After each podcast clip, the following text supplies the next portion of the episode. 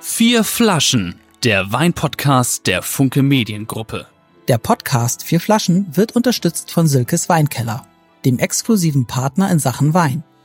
Alle vorgestellten Vorzugspakete bekommt ihr versandkostenfrei unter www.silkes-weinkeller.de. Herzlich willkommen bei einer neuen Folge der Vier Flaschen.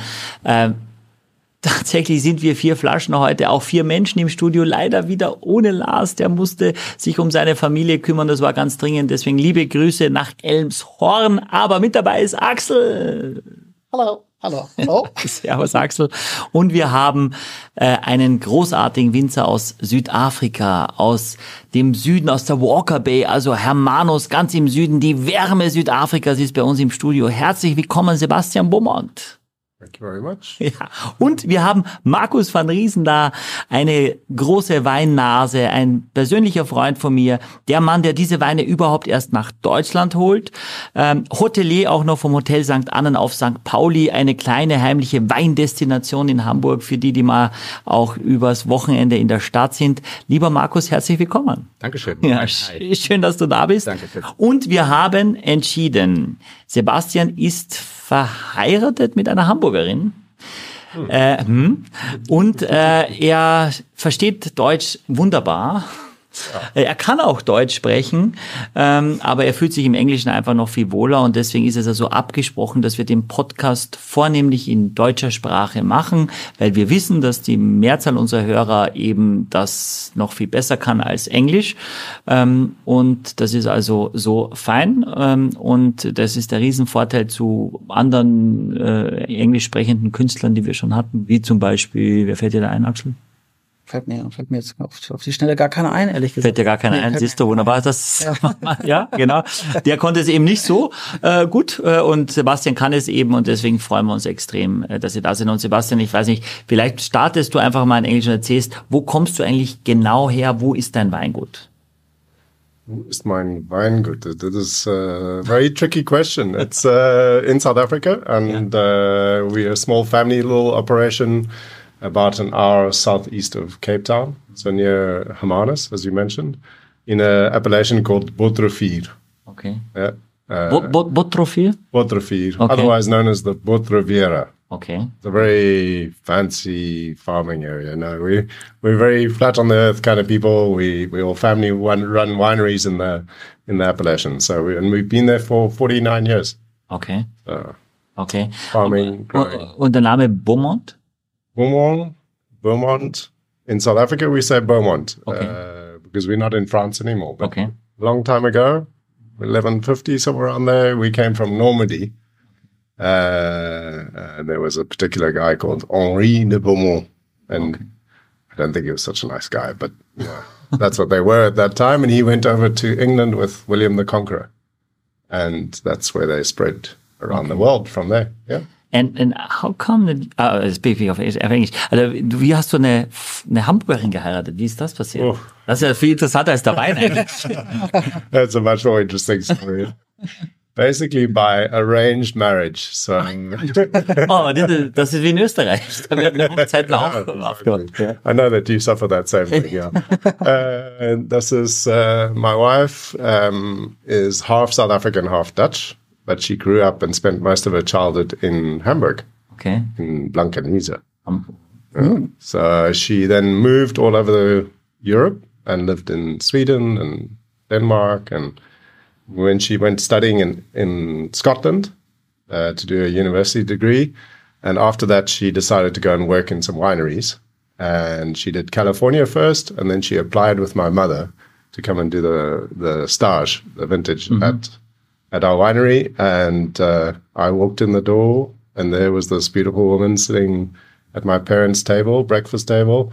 I was like, "Oh, I haven't seen too many of these around Bad for a while." So this was the beginning, and since then, her parents live here in Hamburg, have retired here, and uh, so we come regularly, and we have a lot of family friends by chance that have come from Hamburg. So we've had this long connection with the city, just as a family thing, and then obviously meeting Marcus 22 years ago.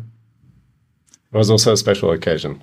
Wie, wie habt ihr euch eigentlich kennengelernt? Also ihr habt euch nicht in Hamburg getroffen, oder? Nein, wir haben uns tatsächlich, ah nee, das ist gar nicht ganz richtig. Wir haben uns das erste Mal in Hamburg gesehen. Echt? Okay. Weil als ich 2001 im Dezember äh, bei Baumont das erste Mal war auf dem Rückweg von Hermanus nach äh, Kapstadt. Mein Vater lebt in Kapstadt, wir waren zu Besuch. Und ich hatte im Hemel Ade Valley in der Walker Bay, also im Prinzip in den umliegenden Weinregionen, alle Weingüter besucht, die es gab. Und mir fehlte nur noch Beaumont, wie ich damals aussprach. Mhm. Und da bin ich auf dieses Weingut gekommen im Dezember 2001. Und damals gab es noch einen extern angestellten Kellermeister, Nils Verburg, auch eine Winzerlegende in Südafrika. Sehr bekannt, muss man kurz sagen, ist der Winzer von Luddite, genau. der Inhaber von Luddite, was genau. die Leute, die Südafrika kennen, wahrscheinlich auch kennen. So genau, der war der Kellermeister vorher bei genau, euch. Okay, ja. einen wunderbaren Shiraz unter anderem, sind mhm. Nachbarn inzwischen und Nils Verburg war damals eben Kellermeister bei Beaumont Family Wines. Sebastian war sogenannter Viticulturist auf dem eigenen Weingut schon, also verantwortlich für die Lagen, für die Anpflanzung, für die Pflege der Reben und so weiter. Und ich habe mit Nils Verburg damals verkostet und aus einer normalen Verkostung von einer halben Stunde wurden dreieinhalb Stunden. Wir sind nachher in den Keller, sind über die Fässer geturnt, durfte aus den Fässern heraus verschiedene äh, Samples und Cuvées sogar schon, die er für mich dann kreierte, probieren. Das war der Startschuss für äh, mein äh, Kontakt zu Beaumont und dann letztendlich auch zu dem, warum wir heute hier sitzen oder warum ich seit 21 Jahren die, die Weine importiere. Aber zurück zu deiner mhm. Frage. Sebastian war an dem Tag gar nicht da. Äh, trotzdem habe ich Wein bestellt, auch ohne Sebastian. Und die kamen dann im Februar 2002 in Hamburg an. Das war, wie gesagt, der Beginn. Und Sebastian war dann im Mai das erste Mal in Deutschland mit seiner Mutter, besuchte einige Weinmessen und kam dann nach Hamburg, als er merkte, oh, die 600 Flaschen, die sind nach drei Monaten schon verkauft. Das ging also relativ schnell und dann waren die auch ein wenig aufgeregt, glaube ich, positiv. und sind dann ins Hotel St. angekommen, hier bei uns in Hamburg und haben zusammen mit mir mit 30, 34 Gästen die ersten drei, vier Weine verkostet. Da habe ich Sebastian das erste Mal gesehen und seitdem sind wir, wie äh, Niki, seine Frau ganz sagt, oder seine Mutter Jane, Brothers in Wine. Also wirklich äh, engste Freunde und Weinbrüder. But it was cool. a little bit funny in the beginning because my mother sent him wine without getting payment to St. Pauli in Hamburg. yeah. And old friends of ours from Hamburg said, you must be crazy sending your wine to St. Pauli without getting money up front, you know, like payments. But we've trusted that for a long time and it's been an amazing journey so far. Eh? Ja, und ich glaube, man muss das einmal zu Ende bringen, sonst entsteht der falsche Eindruck. äh, tatsächlich kam dann irgendwann das Fax, damals noch, 2002 das Fax, mit dem Hinweis, also wir haben hier mal die Rechnung angehängt, wäre schön, wenn ich die bezahlen würde. Und ich bezahlte die Rechnung dann aber auch zwei Wochen, bevor das Schiff bei uns ankam. Also letztendlich, sie haben die Ware, sie haben die Ware ohne Bezahlung losgeschickt. Ich habe die Ware aber auch bezahlt, ohne dass ich, dass ich sie in Händen hielt. Das war quasi schon äh, eine Art äh, inneres Vertrauen, was damals da war. Und bis heute haben wir keine schriftlichen Verträge. Äh, natürlich tauschen wir uns mal aus, wie viel Wein man braucht, wie, wie, die, wie die Preise sich entwickeln. Aber das läuft alles noch seit über 20 Jahren per Handschlag und wir haben keinen formellen Vertrag und das ist ja wunderbar.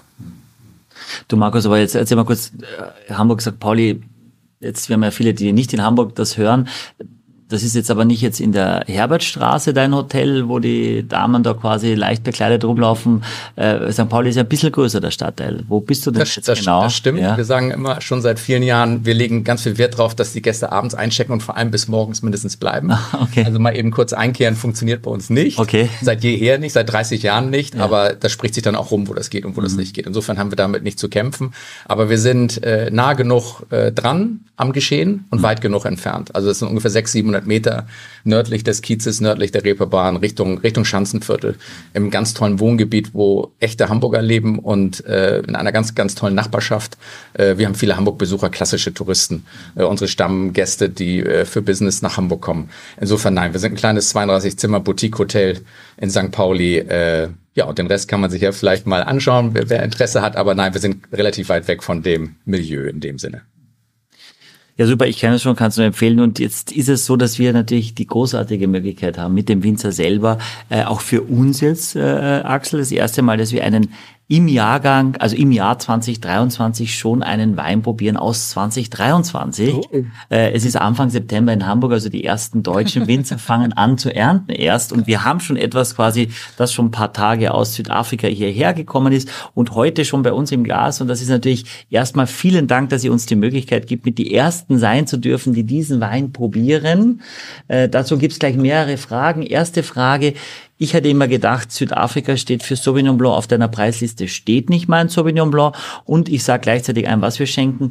Einschenken einen Chenin Blanc von Beaumont Family Wines aus 2023. Also warum kein Sauvignon Blanc und warum Chenin Blanc? Yeah, it's uh, South Africa uh, has gone through a long journey of many influences for grape growing and winemaking. Uh, from way back, the the French Huguenots brought a whole lot. Before that, uh, with uh, Jan van Riebeck, he brought grapes and planted the first ones in I think 1670 somewhere around there. And so the cultures, the different cultures that have moved through South Africa have brought different cultivars to, to the country. Uh, one of the main ones that was planted right from the beginning was Chenin Blanc. So it was the um, seen at that time, I think, up until quite recently, as the workhorse of the industry. So the the wine that was made to make many different styles and to suit lots of different regions and appellations, and it was very well adapted to South African conditions. And I think that's where Chenin Blanc has become a very important wine in the South African wine industry in the last, I would say, 20 years, especially. Mm-hmm. Um, together with something like Sauvignon Blanc, which was more fashionable. And the world of wine is always moving through different trends and different fashions, like many other things in mm-hmm. life. Uh, and at the moment, Chenin Blanc, I think, is at, in a very good space. And uh, and I decided to become a specialist in this grape. Um, with vineyards that were planted by my father in 74 and uh, and now planting new vineyards every year. Uh, it works really well for my winery. It works. I think we make a unique style and something that I'm particularly love drinking. So hmm. that helps. And uh, you say uh, Chenin Blanc. Deutsch, Deutsch. Also, ja. Ah, ja, ja, du, du sagst Chenin Blanc. Like uh, Blanc, you, yeah. you, spell the, the, the C. Yeah. Uh, do you do that in, in South Africa yeah. that way? Yeah, so, we, yeah, we don't hide the, the letters. Ah, okay. okay. and, and, and, äh, äh, du auch? Also, oder? Ich sag Chenin Blanc. Blanc, okay, ja, okay. Aber wenn ich in Südafrika bin, dann fange ich auch an, äh, so ein bisschen das südafrikanische Englisch zu übernehmen. Ach, cool. Dann ist man schnell bei Chenin Blanc oder man muss sagen, die meisten Winzer nennen diesen, diese Rebsorte einfach nur Chenin. Shannon. Und, und, sprechen gar nicht von Blanc, sondern es gibt im Prinzip nur Shannon. Und äh, deswegen äh, ja, sprechen wir nur von Shannon. Ähm, ich kann vielleicht nochmal dazu ergänzen, diese Rebsorte ist einfach, äh, wie Sebastian gesagt hat, äh, eine Allzweckwaffe immer gewesen. Mhm. In den letzten 20 Jahren im trockenen äh, Bereich einfach zu ganz großartigen Gewächsen äh, gekommen äh, über die verschiedenen Produzenten. Äh, aber diese Rebsorte hat halt eine sehr hohe natürliche Säure zum Beispiel, auch im reifen Zustand, ist also ideal auch für wärmere Regionen und du kannst aus diesem Wein perfekt Schaumweine machen. Du kannst ähm, liebliche Weine machen. Du kannst Brandies aus diesen, aus diesen Trauben äh, produzieren. Du kannst ähm, edelsüße Weine aus dieser Traube produzieren. Also sie hat viele Attribute wie Riesling. Äh, deswegen manche vergleichen sie auch gern. Nicht immer eins zu eins in der Aromatik, aber in dem, was man mit diesem Wein machen kann. Äh, und das zeigen wir heute eigentlich auch mit zwei verschiedenen äh, Chenin Blancs, so wie wir sie nacheinander verkosten. Und Sebastian hat 2005 ähm, in dem Jahr äh, entschieden, bis dahin hat das, hatte das Weingut ein Sauvignon und ein Chardonnay produziert, hat er gesagt, nein, mein Herz schlägt für Chenin Blanc, nein, äh, auf dieser Farm produzieren wir die besten Weine aus Chenin Blanc und nicht aus Sauvignon und Chardonnay. Das waren durchaus gute und erfolgreiche Weine. Die Kunden hier in Deutschland, für die ich Sauvignon und Chardonnay eingekauft hatte, die haben mich und vor allem Sebastian für völlig verrückt erklärt. Mhm. Äh, ihr, ihr gebt die Weine auf, die sich am einfachsten international und eben auch in Deutschland verkaufen und konzentriert euch zu dem Zeitpunkt vor fast 20 Jahren auf eine Rebsorte, die noch so ein bisschen im Hintergrund schlummerte, die in Deutschland kaum jemand kannte. Ähm, ja, und da hat Sebastian gesagt, nein, äh, das ist die Haltung von ihm, das ist bis heute die Haltung der Farm, sehr, sehr konsequent zu sein und nicht alles nur dem ersten Erfolg unterzuordnen, sondern der eigenen Überzeugung. Das war sehr beeindruckend und es hat drei, vier Jahre gedauert. Äh, dafür gilt heute Sebastian als einer damals der jungen Generation. Inzwischen ist er ja auch schon naja, er läuft auf die 50 zu, aber er war damals äh, Anfang 30, hatte die Farm gerade als Kellermeister übernommen. äh, das war schon mutig, Konsequenz, aber er gilt als einer der führenden, äh, damals jungen Winzer äh, dieser Generation, die sich komplett Chenin Blanc verschrieben hat und gilt dort äh, unter seinen großen Kollegen, großen Namen Südafrikas als The Shannon Dude, also wirklich der Shannon Junge, der Shannon Buddy. Und das ist ein sehr, sehr großes Kompliment. Und äh, es hat sich zum Schluss dann doch auch ausgezahlt, was natürlich nicht ganz unwichtig ist in einem Wirtschaftsbetrieb. Inzwischen ist das 80 Prozent oder ich meine, wie viel? Also ich meine, also ich ich habe nicht so, also meine erste Berührung mit Wein oder eine meiner ersten Berührungen mit Wein war ein Chenin Blanc aus Südafrika. Deswegen assoziiere ich Südafrika als allererstes mit Chenin Blanc inzwischen.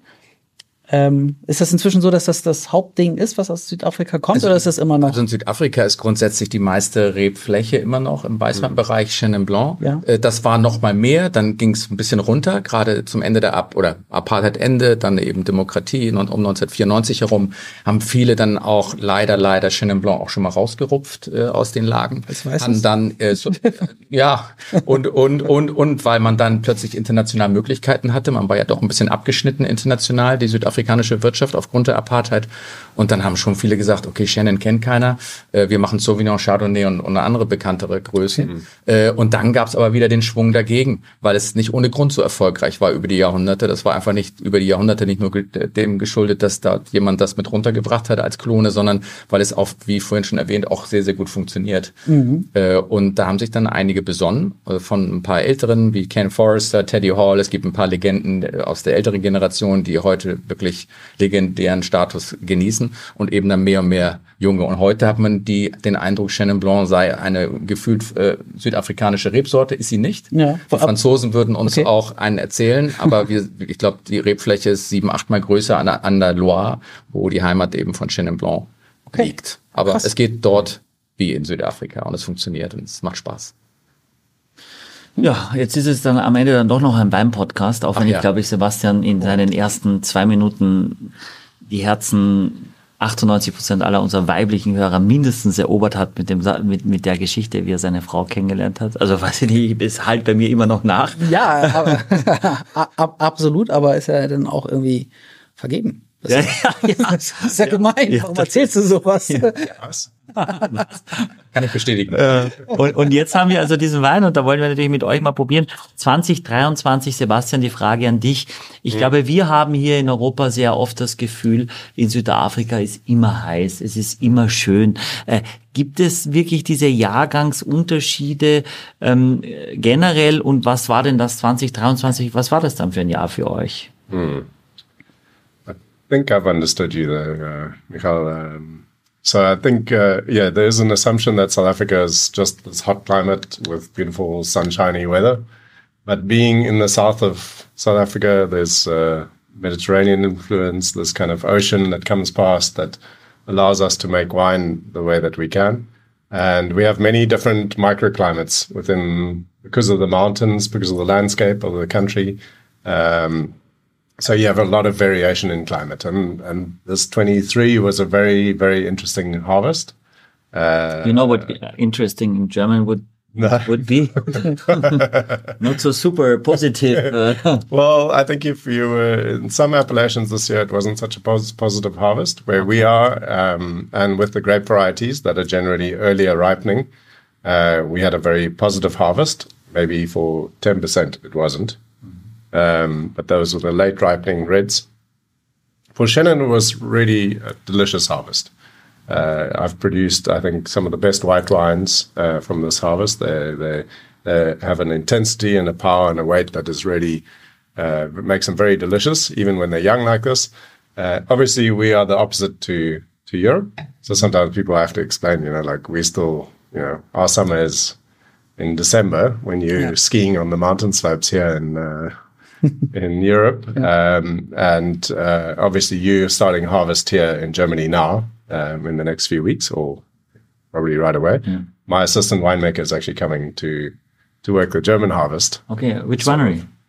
Uh, Katharina Wechsler. Ah, Wechsler. Wechsler. Wechsler. I always struggle with the wow. pronunciation, but yeah, she worked with with us in I think 2009, and uh, we've managed to complete the exchange. So it's really great.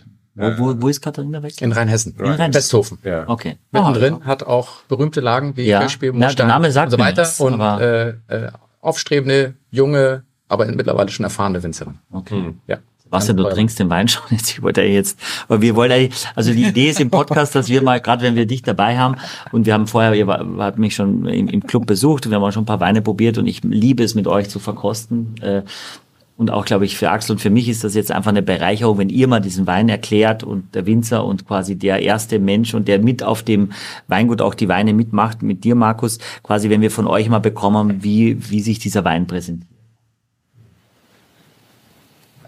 I must present. Ja. okay. Don't must, but you could.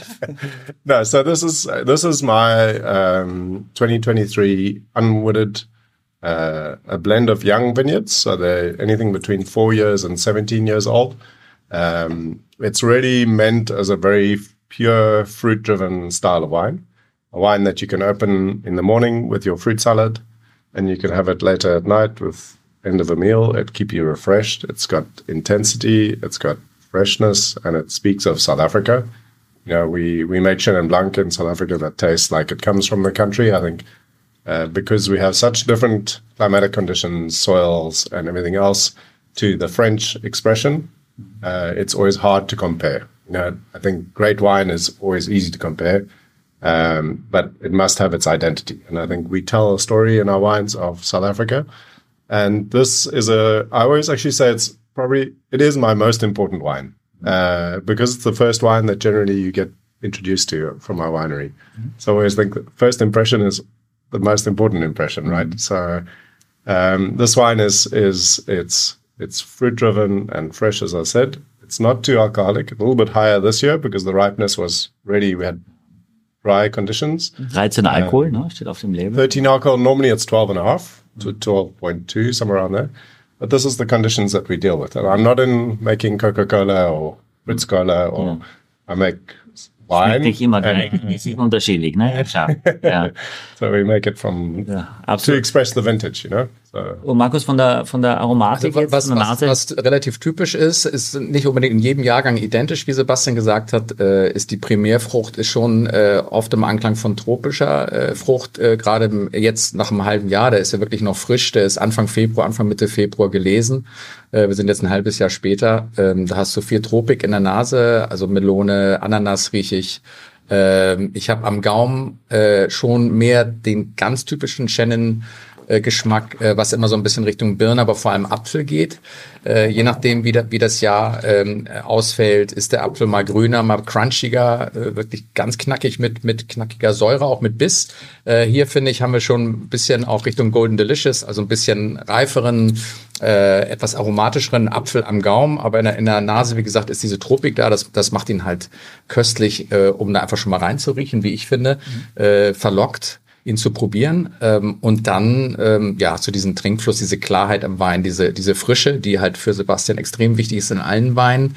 Äh, Frische heißt nicht äh, zu viel Säure, aber hat, heißt auf jeden Fall, dass der Wein elegant ist, eine Kühle hat, äh, nicht nur aufgrund der Region, sondern auch aufgrund äh, Sebastians Wunsch, dass er die Weine eben nicht überreif erntet, sondern guckt, dass er diesen diese Balance findet zwischen der Aromatik, die wir natürlich riechen und schmecken wollen, ja, die suchen wir natürlich im Wein, aber wir suchen nicht die letzte Umdrehung, sondern wir versuchen die Balance zu finden und den Wein eben im Eintritt schon animierend und, und ähm, ja, jugendlich animierend, frisch zu halten, dass man auch wirklich Lust hat, den nächsten Schluck zu nehmen. Das, das, wir machen jetzt, oder Sebastian macht ja äh, Trinkweine. Das sollen ja nicht nur Verkostungsweine sein, das machen wir alle gern in speziellen Runden, aber zum Schluss äh, soll man zu Hause sagen, ich trinke, oh, ich möchte noch einen Schluck und noch einen Schluck. Es soll verlockend sein. Und ich glaube, dieser Wein ist sehr, sehr verlockend, erst recht äh, in der Sommerzeit.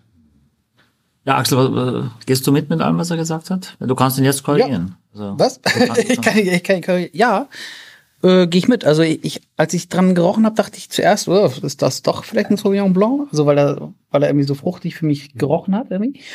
Ähm, ja, und äh, also ich hätte das jetzt alles nicht so im Detail rausgeschmeckt, aber wenn du sagst Apfel, ja, da, da, da komme ich mit. Und ich finde ihn auch schön fruchtig und sehr frisch. Und äh, mir schmeckt er sehr gut. Ich finde ein bisschen kräutrig auch. So, und das ist spannend. Also, Also ich habe genau für mich ist auch, dass der grüne Apfel so ein bisschen in der Nase sogar schon ist. Also da habe ich nicht nur die Exotik, sondern auch diesen grünen Apfel. Also aber so richtig so ein Granny Smith so nein in der Nase. In, am Gaumen wird es eher dieser gelbe Apfel, den du auch gesagt hast. Ähm, es ist angenehm trocken. Also ist schon trocken, oder? Also also oder es es wirkt so. Ähm, trotzdem aber in sich schon ruhend. Also ich finde nicht, obwohl der noch sehr jung ist aus dem Jahr, dass das irgendwie so unruhig ist. Da hatten wir so ganz andere Weine, finde ich, die, wo du denkst, oh, der hat noch nicht zu sich gefunden. Das ist ja nicht, finde ich. Das ist, ähm, würde der Lars schmecken? Habe ich nicht gefragt gerade. Ich weiß nicht, also äh, ihr habt ja gerade gesagt, das ist so äh, den den Shan, das, den Shannon Shannon Shannon. Shannon Shannon äh, mit Riesling verglichen. So, also Lars ist ja Riesling-Liebhaber, aber der hat jetzt nicht so viel vom Riesling hier, oder? Oder würdest du den? Nein, ich würde den nicht verwechseln können mit dem Ja, Riesling. ja, okay. Das also, nicht. Aber man kann Riesling so äh, fertigen, auf jeden Fall, so Ja. produzieren. In Ja. der Konsistenz, in den, mit, den, mit den Parametern kannst du den genauso machen. Okay. Äh, aber klar muss, muss man dann auch ein bisschen die Frucht ein bisschen pushen beim Riesling. Ähm, Wie würde man das machen? ja, erstmal den richtigen Lesezeitpunkt finden, die richtige Lage haben. Die Lagen, zum Beispiel junge äh, Rebgärten äh, sind immer oder grundsätzlich äh, fruchtiger, aromatischer als ganz alte Reben. Also wenn man wenn man junge äh, Anpflanzung hat an zum Beispiel Riesling Reben, kann das äh, sehr nützlich sein, gerade für Weine, die äh, ein bisschen mehr Parfum haben sollen, die ein bisschen mehr Duft haben. Äh, dann den richtigen Lesezeitpunkt immer zu finden, dass man guckt, dass man vielleicht in verschiedenen Lesedurchgängen äh, eben die Weine erntet, dass man äh, eine frühere Komponente hat, um diesen Crunch zu haben, diesen grünen Apfel oder eben auch beim Riesling diese Säure zu haben, die ja wichtig ist, aber eben ein Teil auch ein bisschen länger ähm, hängen lässt am Stock, äh, um eben die Aromen, die man dann eben haben will, wie Birne oder eben auch mal eine gewisse Tropik, das kann auch Riesling in der Jugend durchaus produzieren, auch wenn er nachher sich ganz anders entwickelt. Also das ist wirklich die Frage, was will ich? Was Ja. möchte ich auch für einen Wein haben? Aber da kann der Winzer schon mit dem, was er vorfindet, arbeiten, wenn er die, die verschiedenen Lagen eben auch hat.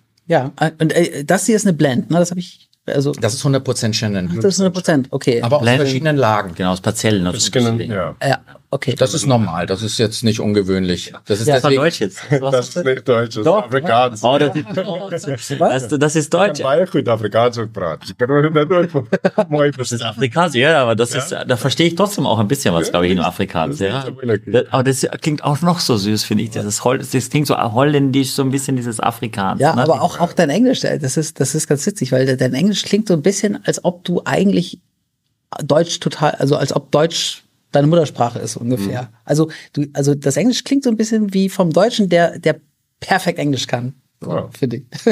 ja, er versteht auch Madame, wenn er nicht versteht. Aber das ist ja normal. Ja. Ich habe ich hab die Frage, weil ich kenne es an den, an den Etiketten, es steht jetzt hier am Tisch, da steht immer Don't drink and drive, jetzt steht hier drauf, Don't drink and walk on the road, you may be killed.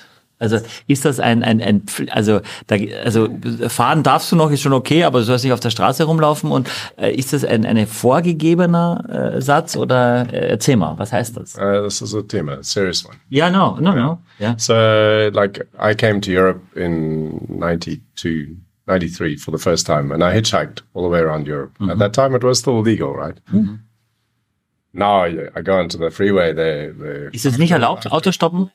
Ja, ja okay. Nicht, wie er das gemacht Ja. can't walk on the freeway, right? Ja. Uh, in South Africa, that's not the case because most people don't have transport. Uh, well, a lot of people don't have transport and they rely on getting from one place to the other on the road. So hitchhiking and public transport will stop wherever you're standing and pick you up. You know, it's no, it's not as formal as Germany. So it is one of the considerations that that uh, we have. I think six different health warnings obviously don't drink when you're pregnant or don't uh, drink and drive are also part of this, uh, and we have to change them every few years. Okay. So this is one that I that I have on the moment. Um, it also starts a discussion, like it catches your attention, like Yeah. it has your. Ja. Uh, what does that mean, and is it real or not? And it is. It's a real. It's a real topic in South Africa. So dass die Leute nicht auf der Straße laufen sollen. Weil, weil, die Leu weil, weil, weil die so schnell fahren und weil man die nicht sieht. Es gibt viele Orte, wo wirklich die, ähm, wo es keine Public Trans- Transportation gibt oder eben der eine von einem Ort zum nächsten will, da gibt es einfach keinen Zebrastreifen, keine Ampel, sondern man läuft über die Landstraße oder über einen Highway, N1, N2, N7. Äh, und wenn man dann schon ein wenig getrunken hat und will wieder zurück zu seiner Familie, dazu, da wo man wohnt, äh, dann laufen die einfach äh, über eine Straße so, als würde man hier über die A1 einfach mal die Straße überqueren oder zumindest über eine Schnellstraße oder eine A23. Äh, und dann ist das natürlich super gefährlich. Und dann, wenn man dann noch Alkohol getrunken hat, dann wird es natürlich ganz brenzlig. Ob derjenige sich dann noch dran hält, wenn er dann schon Klar. was getrunken hat und dann nicht die Straße quert, um nach Hause zu kommen, steht auf einem anderen Blatt. Die Warnung grundsätzlich ist absolut berechtigt und äh, es kommen ganz schön viele Menschen um in Südafrika, äh, die dann wirklich über die Straße von einer Ortschaft zur anderen äh, laufen. Wahnsinn. Ja. Also ich habe mal auf Jamaika gearbeitet und da gibt's diese, diese Sammeltaxis auch. Also du stellst dich einfach an die Straße und es sind einfach Privatautos, die dann fahren. Und es ist eher ungewöhnlich als Weißer, ne, dass man das macht. Aber wenn du dort arbeitest, kannst du es auch nicht leisten. Taxis sind teuer. Und dann waren so alte Ladas oder so, die dann stehen geblieben sind. Und ich, und da, und da denkst du, da passt, oder auch so Kleinbusse, ne, da denkst du, da, da passen so acht Leute rein, da waren aber schon zwölf drin, aber die haben gesagt, nee, nee, es ist schon noch Platz, also komm dazu. Und es haben mindestens zwei irgendwas geraucht, was irgendwie, und gefühlt war so jede Fahrt für mich so ein Erlebnis, ja. Aber ich hatte nie Angst, ja, und du musst nur rechtzeitig sagen, wo du raus musst, ja, und dann bleiben die einfach stehen und, und dann ist also auch klar, was du bezahlst, das weißt du, ich weiß jetzt nicht mehr, was es war, aber das ist von vornherein klar, was es dann kostet und, äh, ja, dann ist, das kennt man hier so gar nicht mehr. Ne? Das ist so. Ja. In this part of the world, definitely. Ja, es Ja. ist aber komisch eigentlich, ne? Also das, ich habe neulich mal mit meiner Freundin drüber gesprochen, dass warum ist das so eingeschlafen? Also du erschrickst dich ja, wenn du jetzt irgendwie einen Tramper siehst, irgendwie. Naja, also A, glaube ich, weil viel passiert ist und weil natürlich auch das öffentliche Verkehrsnetz eigentlich schon gut ausgebaut ist, dass du relativ ziemlich weit schon kommst mit dem. Ne? Und gerade mit dem 49 Euro äh, Deutschland-Ticket äh, Ja. ist natürlich nur preislich. Also das ist der Start in die, in die, in die Welt äh, des Chenin Blancs und dann machen wir gleich einen äh, einen ganz, ganz großen Schritt in die Top-Liga äh, dieser Rebsorte. Äh, und zwar ist das 2019 Hope Marguerite. Da steht auch drauf, drauf 38 Barrels, also das wird wahrscheinlich die Anzahl der Flaschen sein. Und es steht drauf ein Sticker von Platters. Das ist die wichtigste südafrikanische Bewertungsplattform, äh, Plattform, also wie Parker für Bordeaux und für Kal- Kalifornien und Falstaff natürlich für Deutschland, äh, ist Platter für Südafrika. Der vergibt maximal fünf Sterne und der Wein hat fünf Sterne bekommen. Also das ist quasi die, die Top-Level aus dem Jahrgang 2019 mit nur 12,5 Alkohol. So viel Fragen, bevor wir den Wein überhaupt eingeschenkt haben. Hope Marguerite, meine erste Frage, Sebastian, was ist das eine Lage? This is the lager. Was ist die Lage? This is the name of my grandmother, Von deiner Oma. from my Oma. Okay. She was like many, many Omas in, in life. I think they are sometimes the people that you spend the most time with as a child and that, you know, that you, that you really grow up with. And mine was my father's mother. So she was Hope Marguerite Beaumont or more. Das war ja, also die hat wirklich, die hieß Hope Marguerite. Yeah.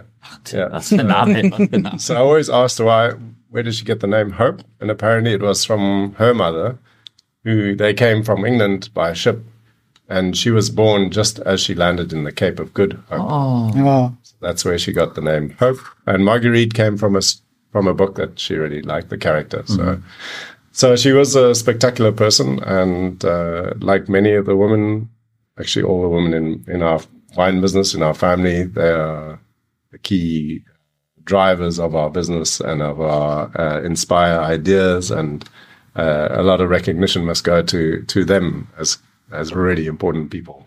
Both Hope Marguerite, who who always said, "Oh, when are you going to do something with wine?" And she traveled to uh, Argentina and Chile and Burgundy, and uh, just because she was curious about it and because she loved finding out more about things. And so we made this wine in 1996, the first time. Uh, at that time, we called it Chenin Blanc Barrel Reserve, but 1997 was the first official Hook Marguerite vintage. It's traveled a long way. It's become one of the, I think, one of the benchmark uh, Chenin Blancs for this style um, in the country. And I think, yeah, it's a, it's a, it, it was always made in the image of who she was.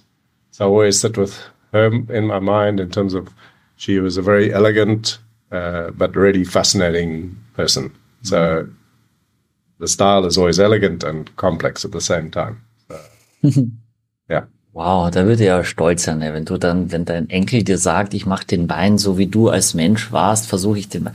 Das ist schon krass, das ist, das ist voll schön. Ja. Oh, aber den müssen wir jetzt sehr schnell probieren, oder? Ja, auf Den jeden Fall. Auf jeden Fall hat sie hat sie das noch mitgekriegt, dass also hat sie noch gelebt, als du diesen Wein did, she still She was still alive, yeah. yeah when you made that wine? Yes, Yeah, yeah, okay. very much so. She lived up, I think, was 2006 or seven when she passed away. Yeah. And uh, we we discussed wine a lot, the two of us. I'd go and visit her. She had retired to Hermanus at the time, and uh, I'd go and visit her and take a bottle of wine and we would taste it together, and she would say, "Oh, this one's good. This one's not." Know. so she was an incredible person. Und oftmals wird Sebastian natürlich gefragt bei, bei Verkostungen, ähm, ah, welcher ist denn dein liebster Wein? Was ist denn jetzt dein Favorit? Oder wo hängt dein Herz dran? Dann sagt er, ich kann doch nicht einen Wein lieber mögen als den anderen. Das sind ja alles meine Babys, sind alles meine Kinder. Klingt merkwürdig, aber es ist ein Stück weit so. Äh, und dann überlegt er einen Moment und überlegt einen Moment und dann will ja jeder was hören. Das, damit ist man ja nicht zufrieden unterm Strich, auch wenn es nett ist. Und dann sagt Sebastian, äh, naja, also Hope Margaret, was er gerade gesagt hat, bei der Großmutter, bei der Frau. Also wenn ich mich entscheiden muss, dann ist das dann irgendwo dann doch der Wein, wo mein Herz dran hängt und, und mit der Geschichte ist das untermauert und mit dem Wein jetzt hoffentlich auch. Ja, also es ist, also ich kenne den Wein natürlich auch seit vielen Jahren schon und man muss einfach sagen, es ist ein einer der Icon-Weine Südafrikas und in dieser Rebsorte auf jeden Fall ist es auch der Fall und ist auch ja schon häufiger, dass ihr fünf von fünf Sternen bekommen habt, diese Top-Auszeichnung für genau diesen Wein. Ähm, äh, Markus, du bist jetzt gerade beim Riechen schon mal, nimm uns mal mit oder nimm, nimm unsere Hörer mit, was, was da jetzt los ist, gerade in der Nase. Also ich kenne jetzt im Prinzip ja seit 2000, 2001 jede, jede, jedes Jahr, jeden Jahrgang. Und äh, es gibt immer eine Linie, die durch die Weine geht, wo man schon die Erkennung hat, okay, das ist ein Beaumont oder ein Sebastian Beaumont Wein. Und dann gibt's natürlich immer den Jahrgang, der auch spricht und der besonders ist. Und wenn man Top-Weine macht in der, mit dem höchsten Anspruch, dann muss man erst recht jeden Jahrgang sprechen lassen und ihn und aus jedem Jahrgang das Maximale rausholen.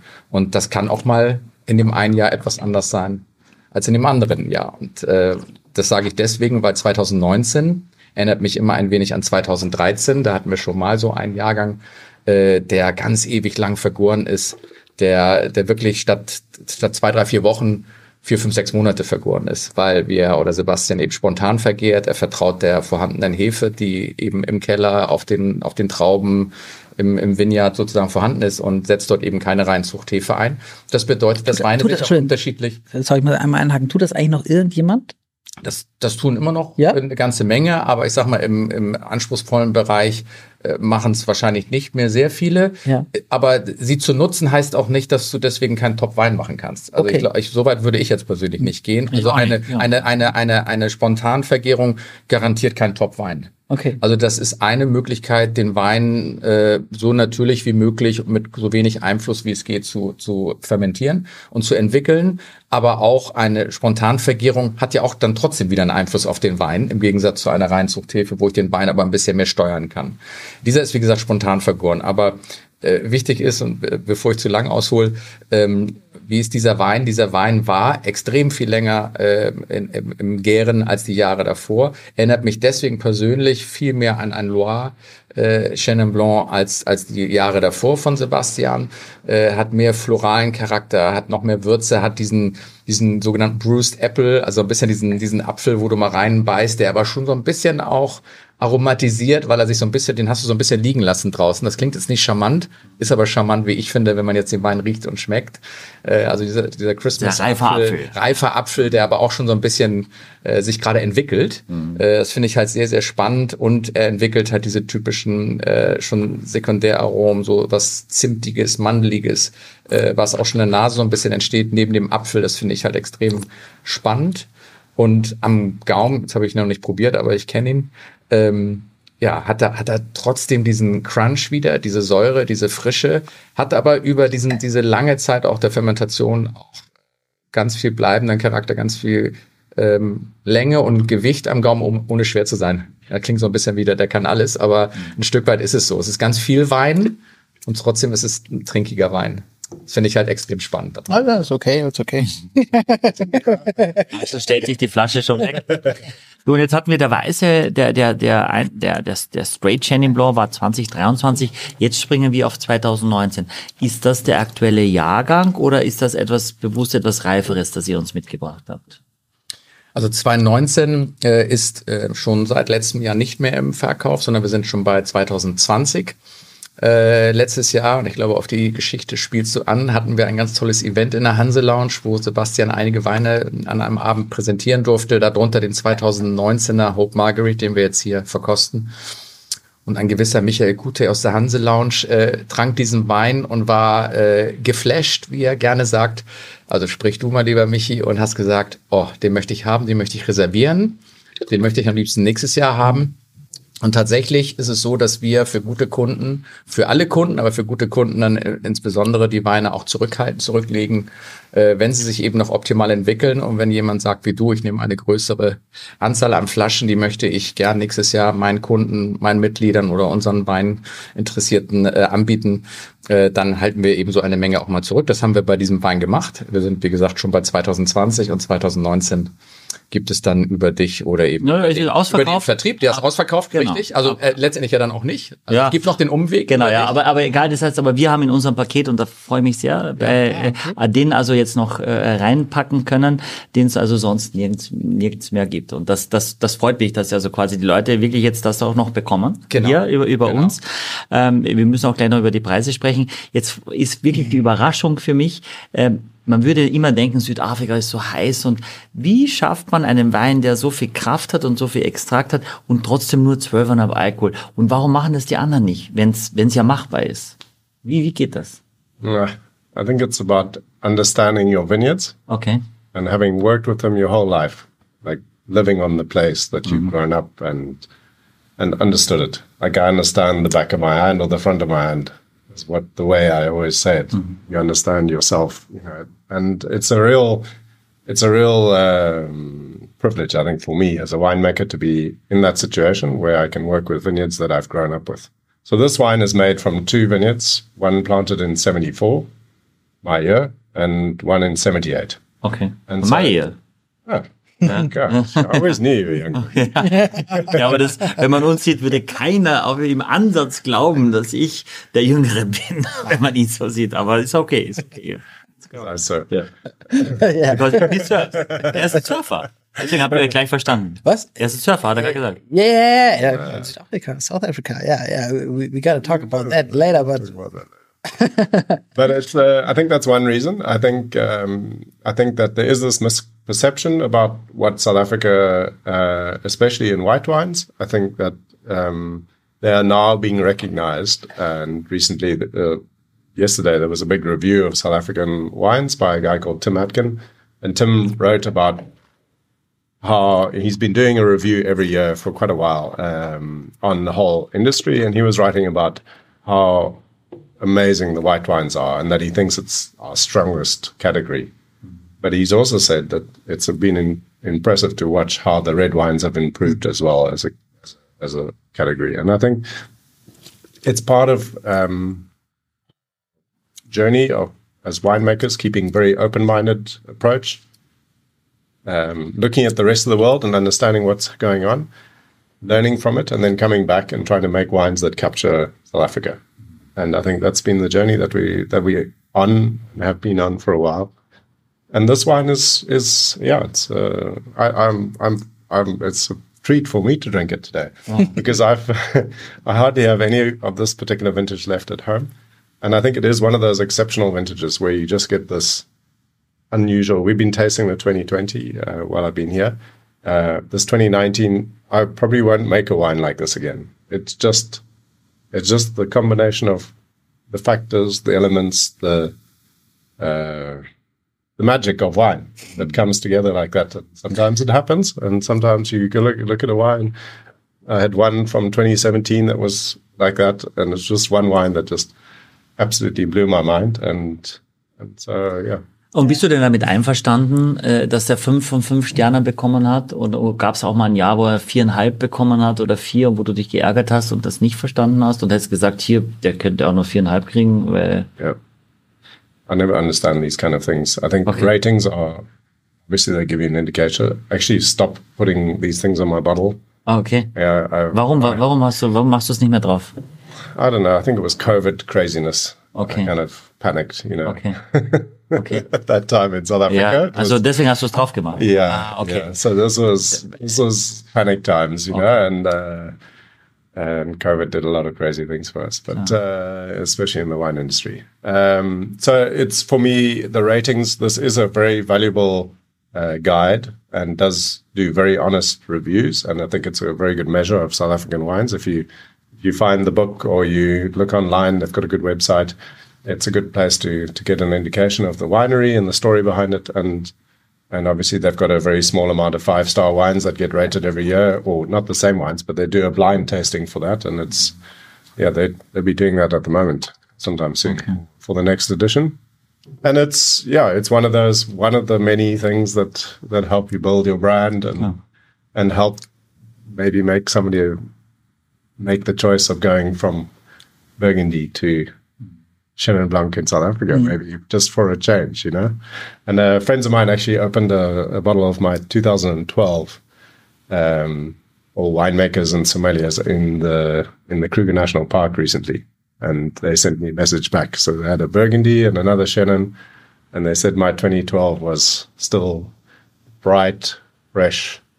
Uh, these wines can age, and uh, and don't don't always drink them too young. Ich glaube, das ist nochmal ein wichtiger Hinweis, weil vielleicht der eine oder andere sagt jetzt, ähm, 2019er Hope Margaret äh, hat jetzt Michi Kute. Ja, der kann auch weg. Der kann doch weg äh, und es gibt schon 20 und 21. Wieso trinken wir 19er Weißwein? Hm, braucht man das? Nein, braucht man nicht grundsätzlich, aber bei manchen Weinen schon und definitiv bei Hope Margaret. Das ist also ein Wein, der je nach Jahrgang 10 bis 15, 20 Jahre reifen kann. Da muss jeder für sich entscheiden, in welchem Stadium finde ich ihn für mich am charmantesten. Aus Erfahrung kann ich sagen, die ersten vier, fünf, sechs Jahre geht der Wein nur in eine Richtung. Das kann ich als Indikation sagen. Also selbst wer sich jetzt den 19er Hope Margaret ähm, gönnt, äh, der kann ihn ganz bequem über die nächsten fünf, sechs, sieben, acht Jahre trinken und ich könnte mir vorstellen, jedes Jahr noch ein bisschen mehr Freude haben äh, an dem Wein. Also den kannst du heute trinken, aber auch weglegen. Aber äh, was mache sorry, sorry Axel, ich, wollte- dann höre ich auf, ich, ich bin, ich bin so, so aufgeregt. weil Was, was macht denn das jetzt quasi für dich? Macht das schon einen Unterschied, wenn der fünf Sterne hat oder ob der nur vier Sterne hat? Oder? ist für mich egal. Also nein, aber jetzt für, für deine Kunden, die du, du belieferst ja drei Sterne Restaurants und ja. die ganze, äh, ich habe ihn am, am Münchner Viktualienmarkt habe ich, Mar- habe ich äh, Chenin äh, Beaumont Wein ges- gesehen, wo ich gedacht habe, okay, du bist ein Ein-Mann, der ganz Deutschland hier abgrast und offensichtlich machst du das so fleißig und so erfolgreich über so viele Jahre, dass man dich eins zu eins mit dem Weingut eben verbindet. Ähm, und wir, wir lernen ja schon, dass Leute eben auf diese Bewertungen in einem, woran sollst du dich auch orientieren, schon sehr viel Wert legen, um auf Nummer sicher zu gehen. Na, wenn der fünf von fünf hat, dann kann er nicht schlecht sein. Und bei vier weiß ich nicht, dann ist er vielleicht doch nicht so gut. Äh, ma- macht es keinen Unterschied, ehrlich jetzt? Ganz, ehr, ganz ehrlich freut sich jeder Winzer über ein gutes Rating, eine gute Bewertung auf äh, einer vernünftigen Plattform oder von einem bekannten Kritiker. Äh, ich glaube, da würde jeder lügen, wenn er sagen würde, es ist ihm wurscht. Spätestens dann, wenn er eine gute Bewertung kriegt, dann ist es ihm nicht mehr wurscht. Dann sagt er, ha, die hab ich. Und natürlich schadet es nicht, äh, wenn man wenn man das irgendwo auch äh, fallen lassen kann. Klar. Äh, für meine oder unsere Kunden, die primär in der Top- oder gehobenen Top-Gastronomie sind und eben in dem Umfeld, äh, mit denen sprechen wir so gut wie nie über Punkte oder Sterne und Bewertungen gar nicht, weil die kennen die Weine oder sie haben sie irgendwo Kredenz bekommen, ob bei dir oder im ja. Jahreszeiten oder im Table äh, und lernen diese Weine kennen und schätzen und lieben. Und das ist natürlich noch viel wertvoller, wenn das funktioniert, als dass jemand zum Schluss in den Katalog guckt und da steht drin, oh, der hat 95 Punkte, wie dieser Wein jetzt, äh, der muss gut sein, den kaufe ich. Ob der dem mir deswegen schmeckt, weiß ja kein Mensch. Also die beste Erfahrung ist natürlich immer noch das äh, Verkosten, das Trinken, das Genießen. Äh, wenn das nachher im Einklang ist mit den Punkten, ist das schön. Also wie gesagt, äh, gute Ratings haben wir. Auch wir würden sie hier und da mal fallen lassen, dass wir es bekommen haben. Äh, aber für mich ist das größte und für uns das größte Kompliment ist in einer Runde wie hier. Und auch da können wir nicht jedem äh, gefallen. Und das ist auch nicht unser Ziel. Wir wollen natürlich möglichst vielen gefallen ambitionierten Weintrinkern, Genießern gefallen. Aber äh, da wird es immer welche geben, die sagen, äh, toll und welche, die sagen, ich bevorzuge etwas anderes. Aber das ist uns wichtiger, der Kunde. Und auch nicht nur der Sommelier. Der Sommelier, der viel bei uns bestellt und kauft, der bringt uns ja auch nichts, wenn er die zum Schluss einschenkt bei sich im Restaurant und der Gast äh, mag es gar nicht und der will was anderes. Und das müssen natürlich auch die Sommeliers immer so ein bisschen verstehen. Jetzt will ich die nicht richten. Das Wichtigste ist nicht nur der eigene Geschmack, den die natürlich haben und haben sollen, sondern auch der Geschmack ihrer Kunden, den sie treffen müssen. Nein, aber das Feedback unserer Weintrinker ist uns definitiv, da kann ich für uns beide sprechen, zum Schluss definitiv wichtiger als jetzt Mr. Parker oder Mr. Atkins. Und die, die wollen wir gern mit an Bord haben, aber nur so mit am Rande. Das ist am schönsten. Okay. Genau, war, war der im Holz? Der war im Holz, ja. ja? Der, der kommt äh, ins gebrauchte Holz, so viel wie es geht. Also sprich, mhm. äh, so, wir nutzen die Fässer so lang wie es geht. Solange sie in Ordnung sind, stabil sind, äh, aromatisch einwandfrei sind, versuchen wir ähm, 400 Liter Hölzer zu nehmen, also nicht die klassischen Barrique, die sind ja 228 Liter, wir sind also etwas größer. Mhm. Wir wollen auch nicht zu viel Einfluss vom Holz haben, schon gar keine Toast-Aromatik, die werden ja innen ausgeflammt. Äh, äh, wenn die neu sind, hast du immer ein bisschen mehr Holzaromatik. Insofern, äh, Sebastian versucht maximal 10, 15 Prozent der Fässer auszutauschen, die ausgetauscht werden müssen. Mhm.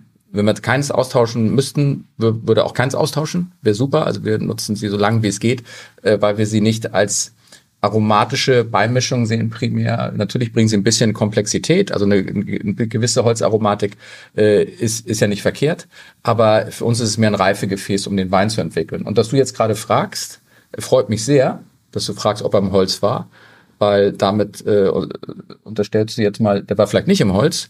Das finde ich jetzt eigentlich eine schöne Frage, weil ähm, ich unterstelle, äh, dass im Holz war. Ach so, also. okay, schade. Ich habe es jetzt mal andersrum gewürdigt.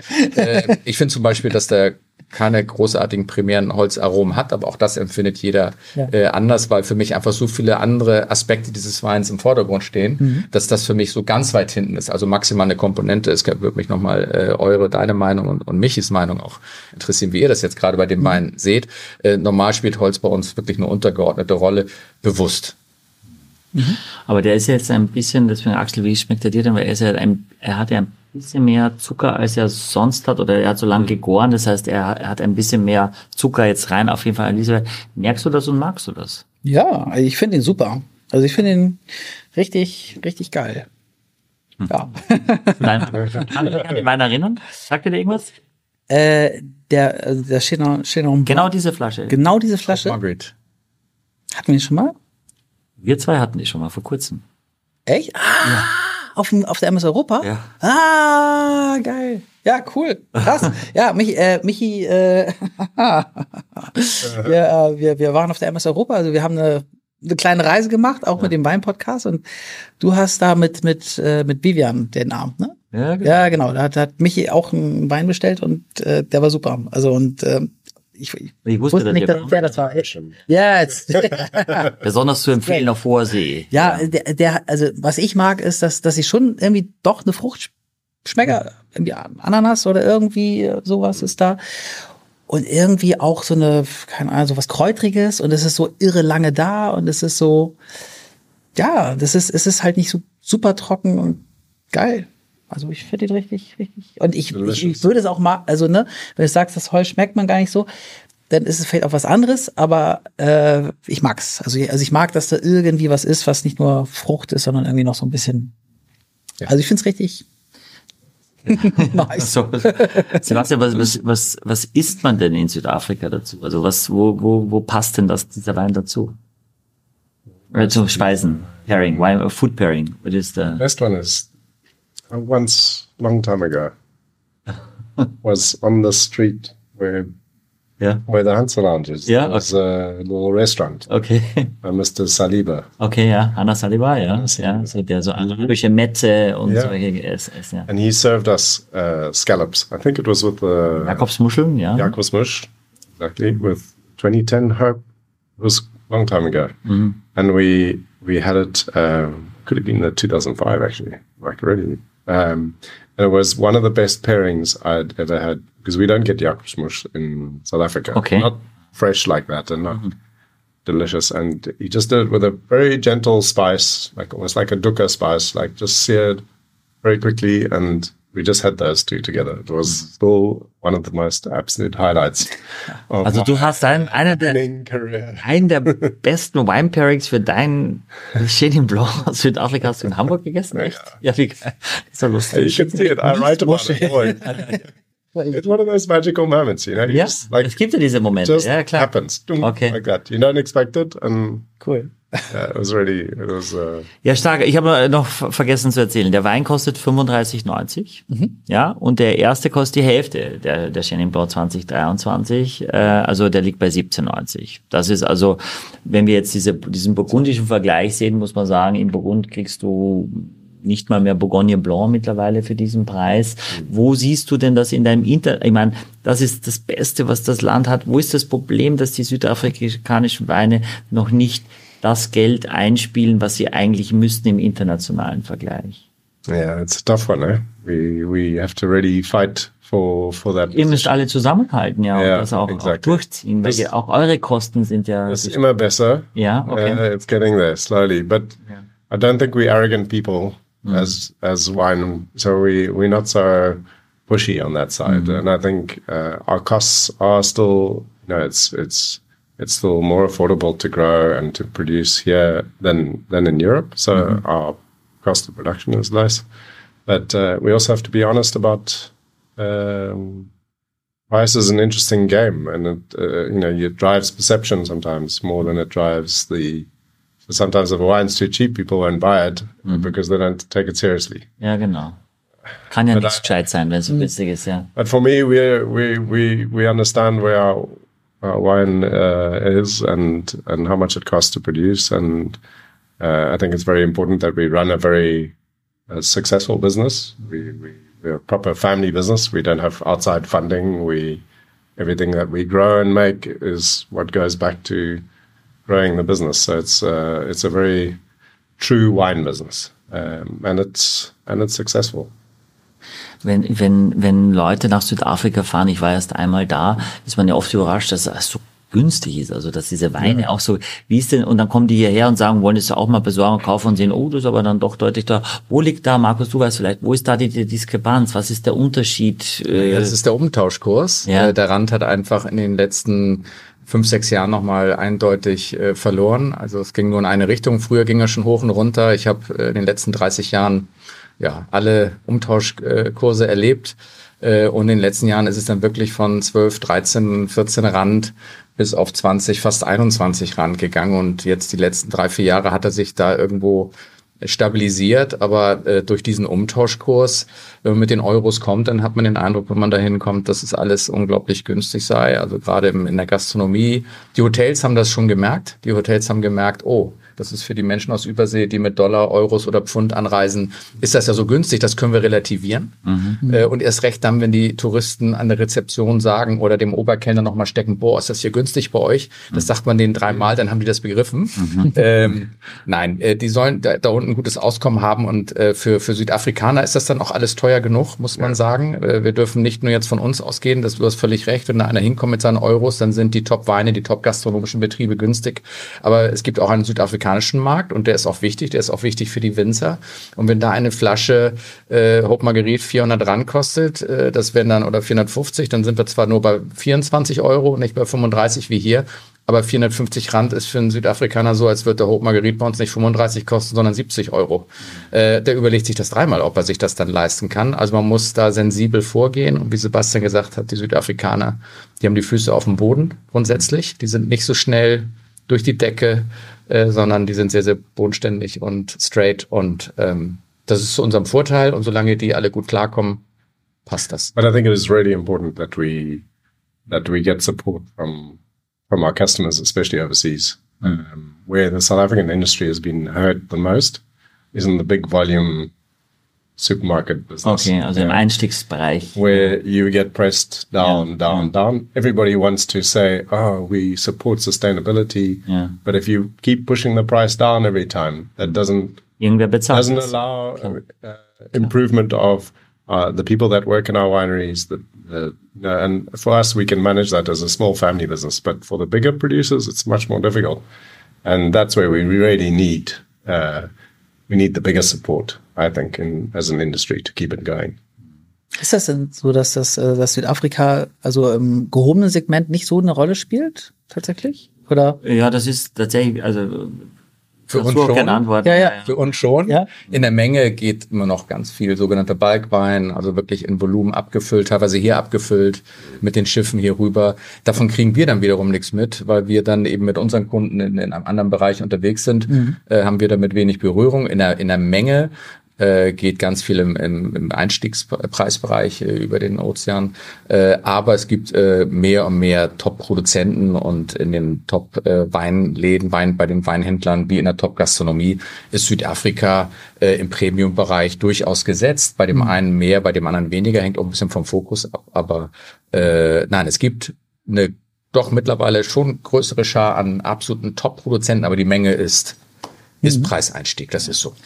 Ist das denn eigentlich, also ist das, das hatte ich vorhin nicht so ganz mitbekommen, ist Südafrika noch nicht so lange irgendwie so auf der Karte, weil du sagtest, in der Apartheid war das dann irgendwie so ein bisschen außen vor? Also, dass das irgendwie mehr und Das mehr hat, kommt, oder? Das hat einen großen Unterschied gemacht, Ja. definitiv. Davor waren ja im Prinzip nur die englischsprachigen Ländern, äh, Länder in Kontakt, so wie, so wie England und eben Commonwealth-Länder äh, waren mit Südafrika verbunden. Ja. Die haben auch äh, damals Südafrika getrunken. Der Rest der Welt hat ja Südafrika von der Karte verbannt.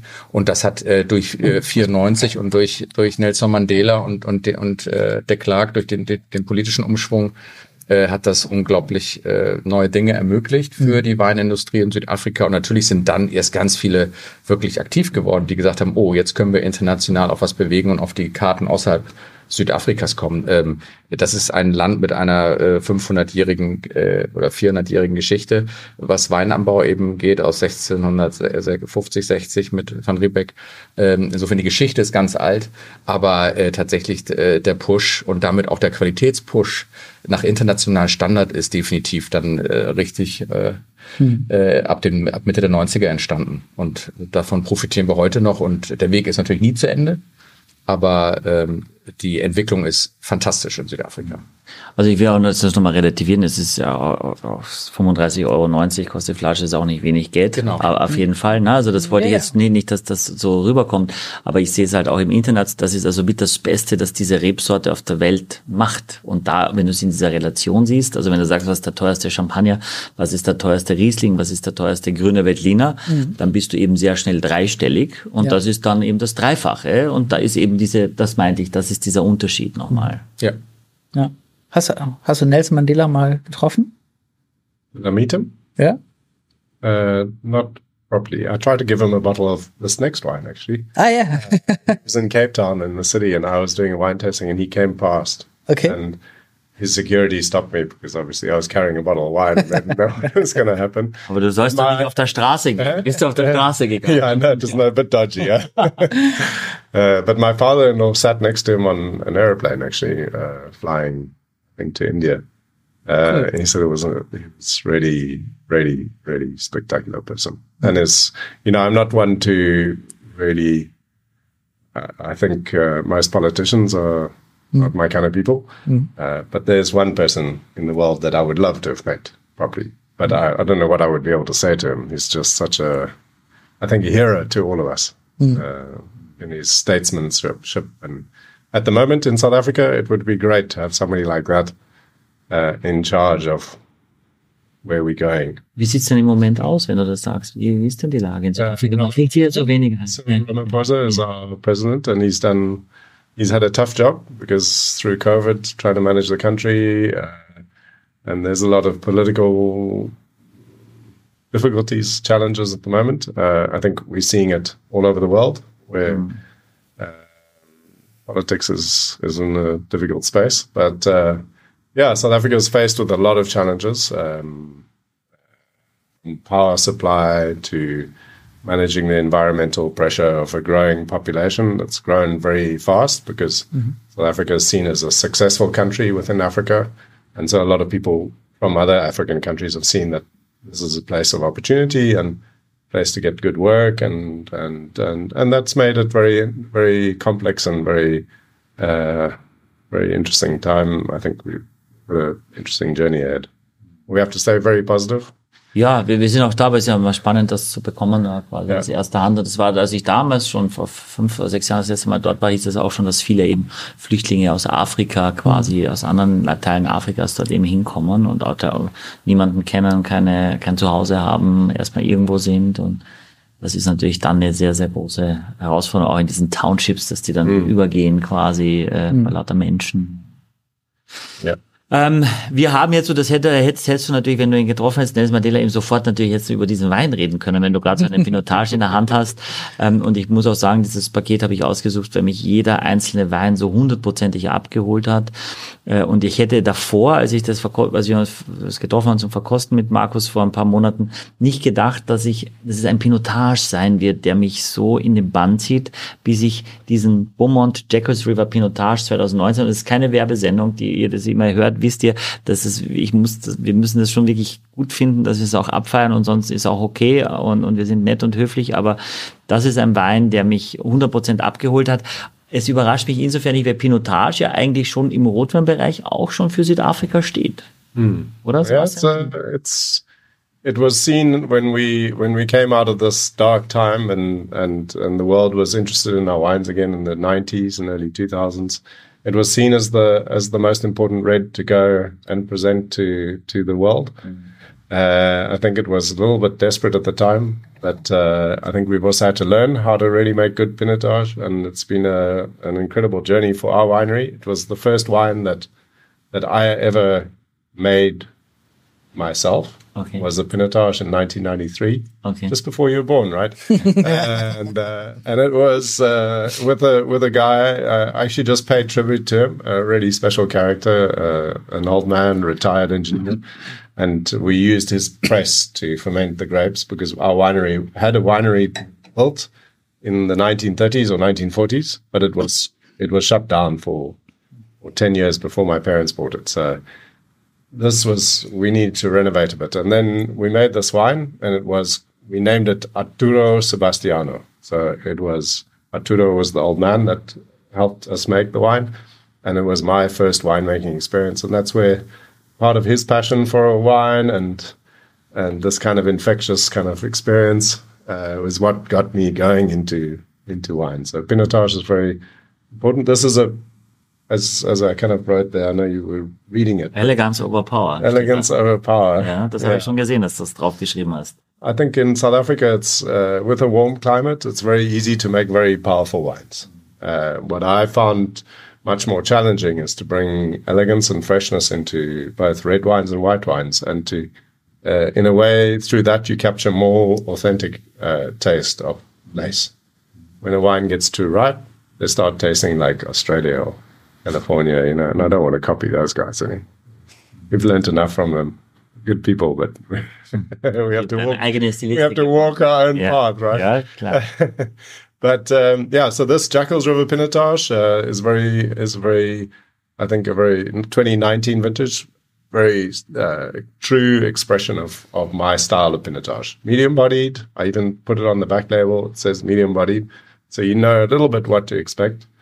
Uh, nice uh, fruit expression, kind of a little bit of Christmas pudding kind of characters, and and then this very typical Pinotage kind of structure, tannin to the to the mouth.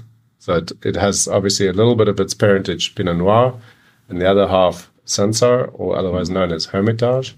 Also, So also that's Pinot how- Noir und Cinsault, das ist Pinotage. That Daraus- is the yeah. Also Pinot, Pinot, Pinotage ist keine, keine Doch. Das ist eine eigene, Weinsorte.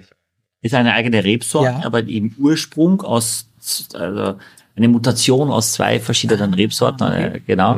Ähm, Okay. Das heißt, es hat ein, eine, eine gewisse Finesse von Pinot Noir, kann man sagen. Und der Cinsault eher, eher sehr kraftvoll und, und, und rustikal. Äh, und äh, Pinotage kennt man noch, Markus? Na? Äh, Gibt es da nicht noch andere Synonyme für Pinotage? Also, wir gerne mal nennen, wenn jemand kein Pinotage haben Ja, dann ja. sagt Sebastian gern, ich könnte euch jetzt noch unseren Pinotage Aha, okay. servieren. Hört sich dann sehr nobel an. Ja, sehr nobel, sehr französisch, äh, Pinotage. Aber Pinotage klingt auch schon sehr französisch, oder? Ist, ja genau, klingt total französisch, eben aus Pinot und Tage. Obwohl du sagst wahrscheinlich Pinotac oder so. It's got enough tack on it. Okay, okay. No, Pinotage, I, when I go and I have to introduce the wine, because there's some people that will say, Oh, I don't drink Pinotage. And I say, Come on, why why would you not try something? I mean, surely the world of wine is fascinating and you would Yeah. you should try anything that's given to you. Yeah. You brought us a, a Sauvignon Blanc that I've never experienced from uh, Slovenia. Slovenia, which was Ah, really groß. fascinating. Like, Bin ich, bin ich groß? Äh, Ja. äh, äh, yeah, yeah. How did you like it? Yeah, really Yeah. fascinating. Yeah. Like What? great food wine, something that you don't typically associate with Sauvignon Blanc for sure, Mm-hmm. but a really interesting expression and, and, and, and character of wine. I like it. Ja, aber die Jungs, die haben es blind eingeschenkt, äh, Sauvignon Blanc von Vino Gross, der neue Jahrgang. Und die haben beide das sehr, sehr gut gleich analysiert. Also da war ich ganz begeistert und ein bisschen, Ich war, ich war, also ich erinnere, ich erinnere die Folge noch, so, Ja. weil beim der Wein, der war, krass krass. Ja, ja. Absolut krass irgendwie. Äh, aber hat mich halt über, also ne, für mich war das irgendwie also eine komplette Überforderung, aber deswegen hat sich das bei mir so eingebrannt irgendwie. Ähm, aber das Ganz besonders, ja, klar. Ja. Da sind, da sind sie auch nach wie vor die Weine, aber vor allem die Formint-Weine sind so irre gut geworden, aber sie sind nach wie vor sehr polarisierend. Das Mhm. ist kein Crowdpleaser, aber jetzt wir, das ist eine alte Wein, wenn Weinleute, die, die reden ganz viel über andere Weine, aber heute, die am Tisch sind, äh, Pinotage, äh, Markus, du hast schon mal reingerochen, was ist, was ist da los jetzt? Was, wenn die Leute das jetzt zu Hause mitverkosten? unglaublich beeindruckend äh, reinzuriechen. Äh, Das ist bei, bei Sebastians Pinotage jedes Jahr das gleiche, auch im jungen Stadium schon. Das ist wirklich spannend. Andere Rotweine von uns brauchen gerne mal ein, zwei Jahre länger. Unser Pinotage zeigt sich immer irre aromatisch und mit einem schönen Parfum äh, in der Nase. Ist immer eine, eine ja, irgendwo immer zwischen roter und dunkler Frucht. Äh, Das ist immer so ein Stadium, wo ich mich nicht so ein bisschen entscheiden was ist rote und dunkel? Was ist oder schwarze Frucht? Bin ich eher bei einer, bei einer roten Kirsche, bei einer, bei einer äh, frischen Kirsche oder bin ich eher bei schon so einer etwas aromatischeren, dichteren, dunkleren Kirsche zum Beispiel oder Brombeeren? Äh, aber irgendwo in dem Bereich würde ich mich jetzt in der, in der Frucht, glaube ich, äh, bewegen wollen. Ähm, ist halt super reizvoll in der Nase, wenn ich da reinrieche. Also macht, macht mir, äh, macht ähm, äh, Lust zu probieren. Ja, das mache ich natürlich gleich.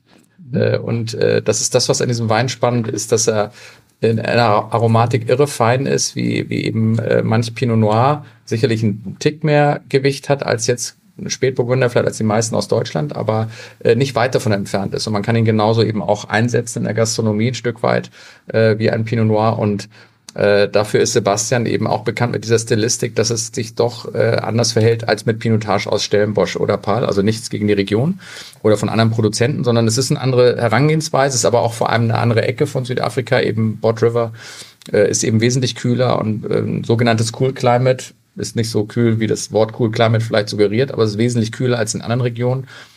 Plus es sind alte Reben, äh, überwiegend 70 Prozent sind hier auch fast 50 Jahre alte Reben.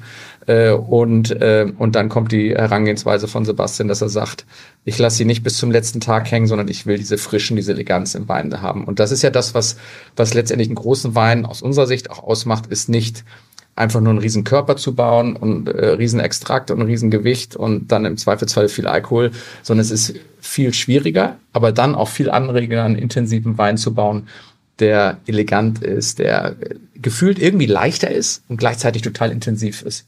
Und das ist die hohe, hohe Kunst aus meiner Sicht der Weinfertigung. Alles andere wäre für uns ein Klacks äh, in Südafrika, alle nur Beeren, Ja. äh, Weine, süße, beerige Weine zu produzieren. Absolut, bin ich komplett bei dir. Äh, Sebastian, wir trinken den jetzt relativ kühl. Äh, Das ist bewusst so oder trinkt man in Südafrika, weil es generell heiß ist, die Rotweine per se auch quasi aus dem Kühlschrank? Yeah, I think I think most of the time we we I try and serve my red wines at 18 degrees. Uh, if we're doing tastings, you come to the winery and you do tasting with me. The wine will start at 18 because we can have anything from from 15 degree to 35 degree temperatures. So it depends, but generally I prefer to serve uh, the red wines a bit cooler um, and let them warm up in the glass uh, while you sit there and taste. Aber 18 ist ja gar nicht so Not, kühl, oder? not that Ja, cool, ja. but it's it's a nice temperature to Okay.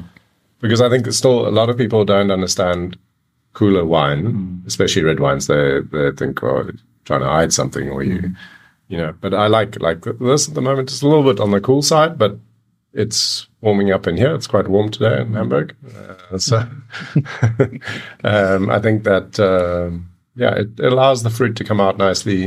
It allows the wine to stay very energetic and lively, and uh, yeah, I enjoy drinking wine like this. And you? Ja, also ich, ich finde es jetzt auch ein Tick zu kühl, aber ich finde immer beim Einschenken automatisch kriegt er schon ein, ein Grad, wenn du es draußen trinkst, ist es zu schnell warm und dann kannst du es nicht umkehren. Wenn es zu kühl ist, kannst du das Glas so irgendwie in deinen Handball nehmen und dann wärmt es automatisch so Wir haben es bisschen. eigentlich öfter, dass, dass das Rotwein, dass wir Rotwein genauso kühl trinken, oder? Ja, also ich, ich, ich mag's. Ja. Ich habe das Gefühl, dass ich dass ich es besser ab kann. Das, und, und ich, mich, mich stört Alkohol generell bei dem Wein nicht, weil der hat ja nur 13 Alkohol, das ist sehr leicht.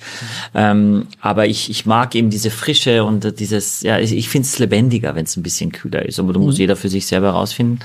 Aber du hast jetzt ja auch noch nicht wahrscheinlich unendlich viele Pinotage getrunken, Axel, in deinem Leben. Oder wahrscheinlich schon, sorry, dann nehme ich das sofort zurück. Also du als, Der erste als vielleicht. Apfelschorlen, Bier- und Pinotage-Liebhaber, wie findest du denn diesen Jackals River Pinotage 2019? Äh, ja, ich, äh, also deine Beschreibung irgendwie äh, kommt, glaube ich, für mich gut hin. Also ich finde den auch sehr, sehr bärig und fruchtig und irgendwie tatsächlich leicht. Und ich finde, dass er, dass er schmeckt, wie er riecht. Also tatsächlich. Und ähm, er riecht super. Also, schmeckt auch super.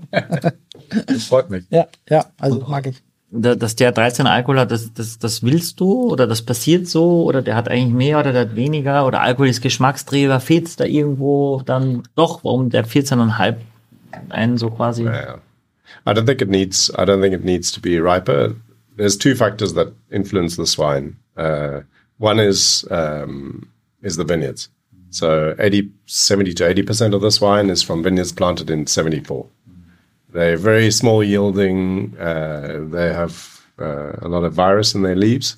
So by the time the grapes are ripe, this is uh, it's ripening very slowly. So we picked this vineyard, these two vineyards at the same time as my Mourvèdre. Okay. The Mourvèdre is a very late uh, grape. So, and then I have young vineyards that ripen a bit earlier. So the balance is quite nice. Um, I also wanted to make a, a stylistic identity behind my Pinotage that it um, that it stands a little bit on its own in terms of the the identity uh, that it expresses the kind of more fruit, medium-bodied, uh, fresher flavors of Pinotage, which I've always found really charming when you eat the grapes. It's a really delicious grape to eat. It's got lots of uh, mulberry when you when you crush the skins. It, What is Mulberry? mulberry? Uh, Maulbeeren. mulberry. Yeah. Uh, it's a very dark purple color. Okay. Um, and that turns brown a bit like Pinot Noir as it ages. Um, and it's got this very pure berry fruit character and really delicious to eat. Uh, Mourvèdre is not delicious to eat in the vineyard, right?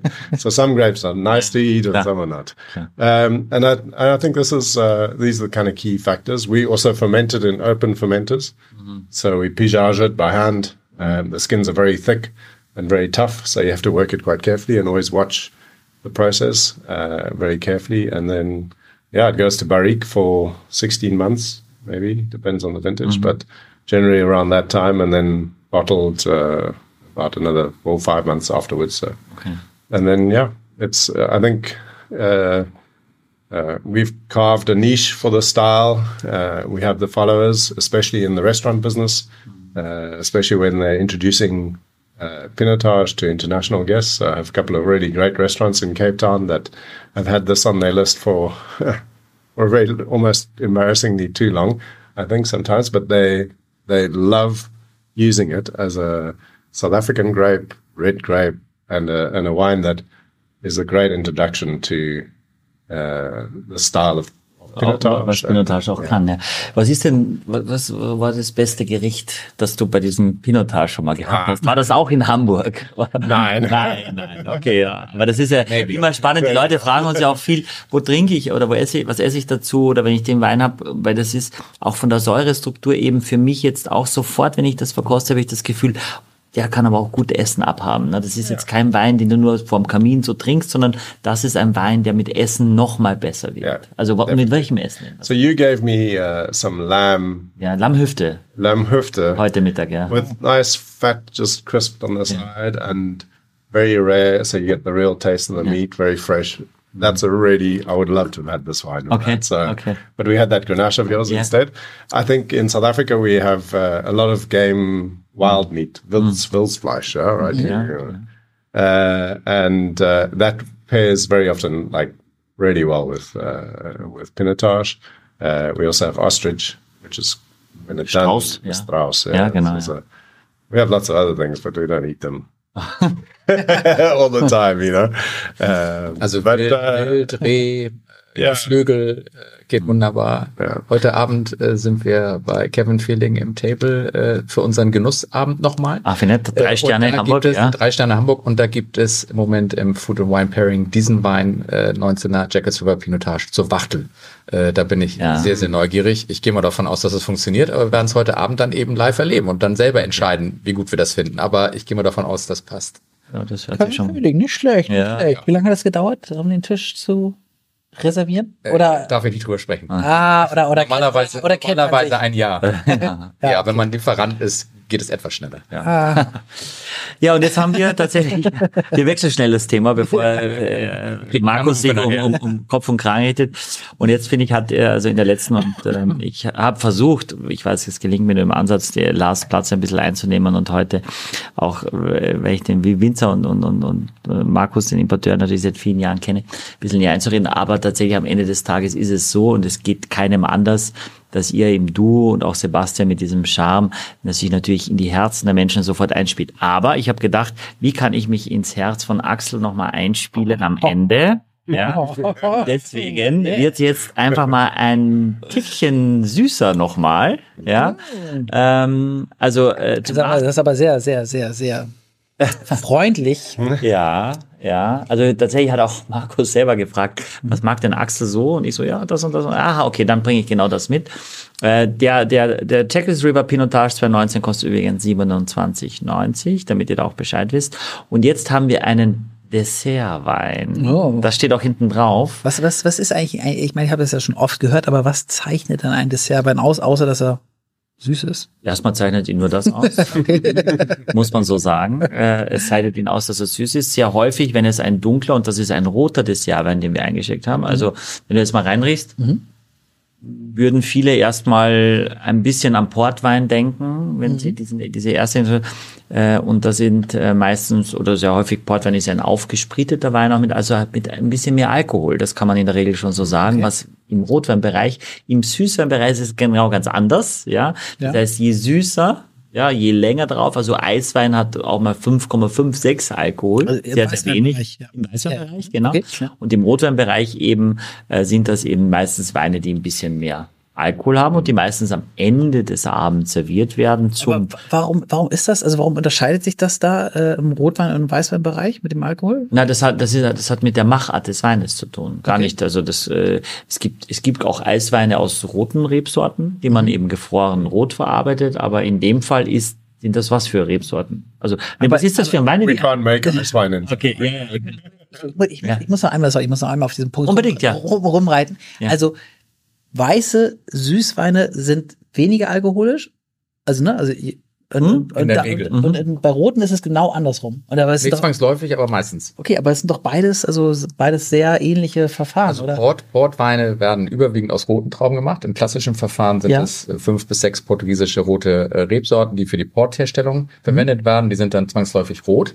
Du kannst aber auch ein Wein, ein Portwein im Sinne von aufgesprittet, was Michi gesagt hat, eben fortified auf Englisch, äh, kannst du auch aus weißen Reben äh, produzieren. Sebastian hat äh, vor ein paar Jahren äh, äh, in einer Zusammenarbeit eines Praktikanten auf dem Weingut aus Portugal, glaube ich, war dann auch, äh, ein ähm, Portwein oder ein Wein im Portstil, nenne ich ihn jetzt mal, aus einer weißen Traube gemacht. Also das ist nicht verboten, ist aber nicht gängig. Insofern sind die meisten ähm, Weine, die aufgesprittet werden, rot.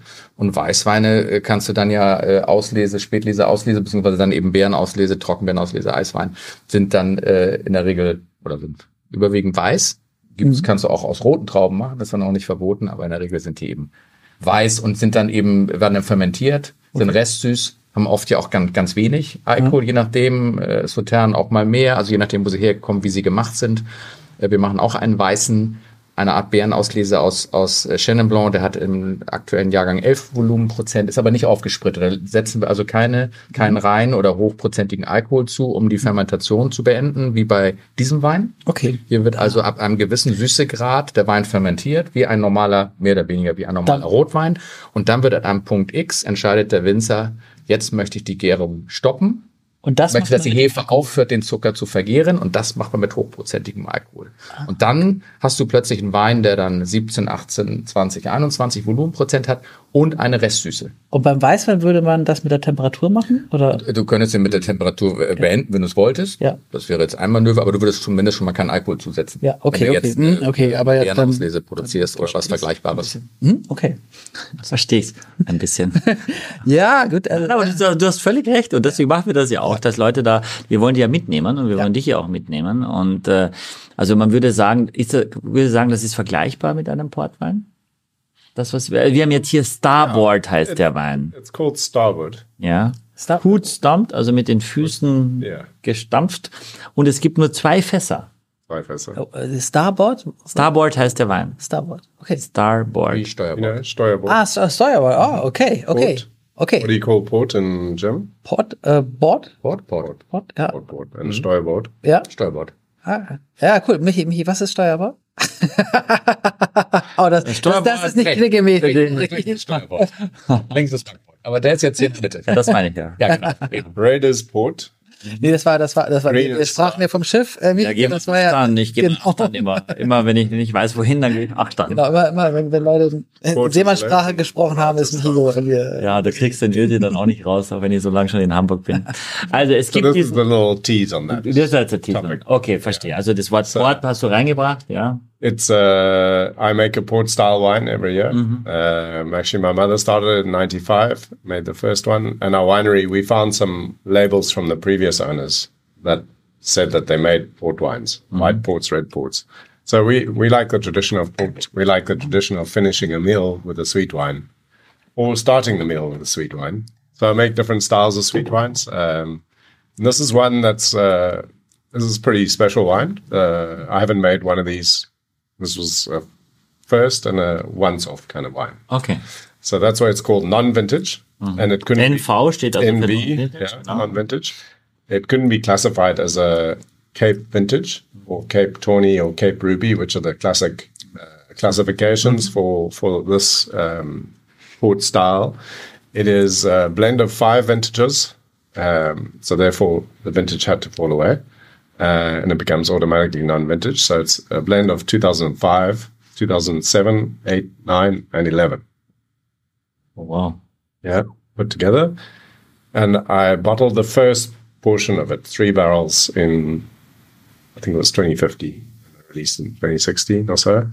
I can never remember these exact dates, but um, it was rated and reviewed, and uh, it was given this kind of, uh, yeah, this the highest rating I've ever received for a wine. So it was Okay. like it was, it was the craziest Um, thing but from, a complete accident wine in a way. Accident but, wine is uh, uh, and then I kept two barrels, and this is the second Release. bottling. Ah, der second bottling. Of, Ah, okay. uh, of Also der erste hat schon alles gewonnen oder waren die besten Bewertungen, die du äh, Die, die Geschichte ist, wenn ich das kurz sagen, erzählen, die Geschichte ist tatsächlich äh, richtig lustig, weil Sebastian war dann bei der ähm, Ehrung in, in Kapstadt von John Platter, wo, wo wir, wir sprachen ja vor- vorhin über den südafrikanischen Weinkritiker.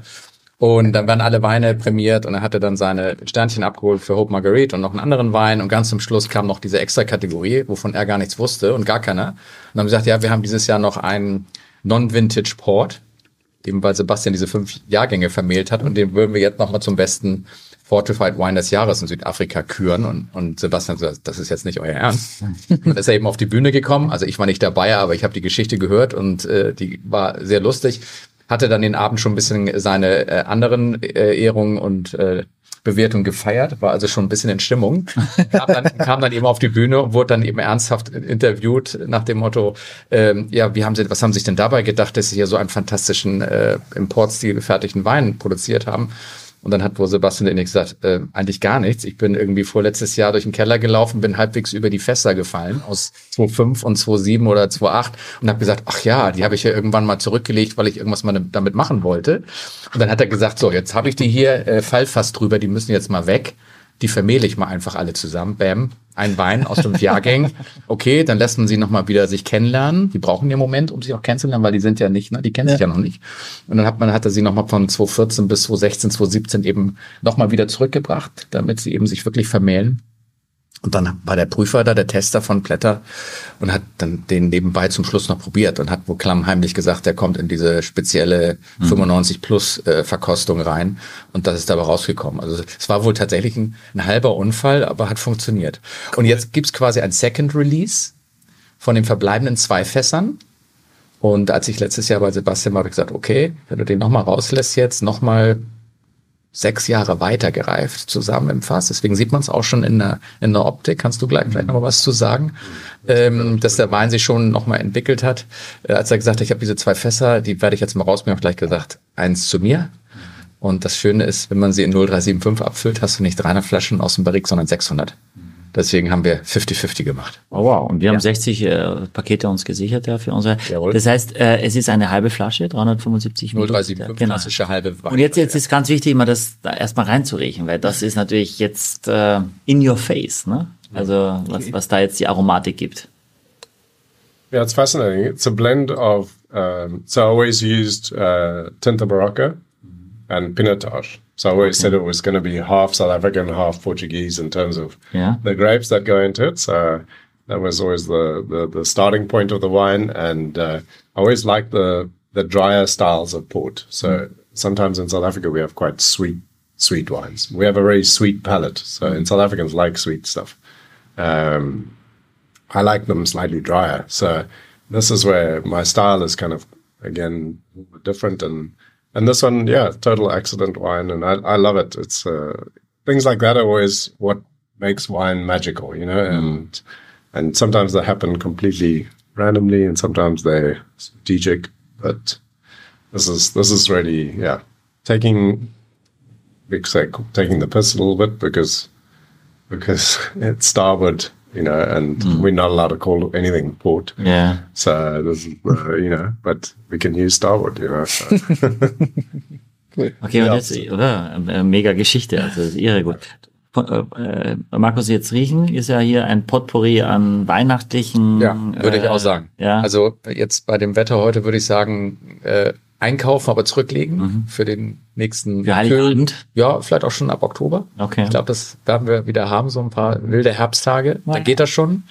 Ähm, ja, das ist würzig. Äh, du hast diese Muskat-Zimt-Noten in der Nase. Du, du hast so eine klassische Zwetschge. Du hast schon ganz leicht oxidative Noten oder nicht nur leicht, sondern die sind schon da. Das ist eine tolle Entwicklung, was dann nicht mehr unbedingt an einen Vintage-Port erinnert, aber dafür war einfach auch zu lange in, in, im Fass. Äh, Und was ich besonders beeindruckend und was ich natürlich immer ein bisschen schön finde, ist, wenn so ein ja grundsätzlich süßer Wein hinten raus nicht süß ist.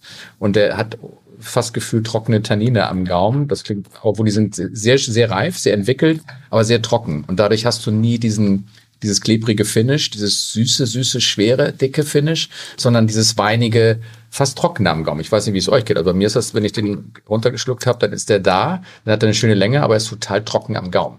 Und das finde ich wieder total reizvoll an dem Wein. Ist übrigens natürlich wieder verlockend, um den nächsten Schluck zu nehmen.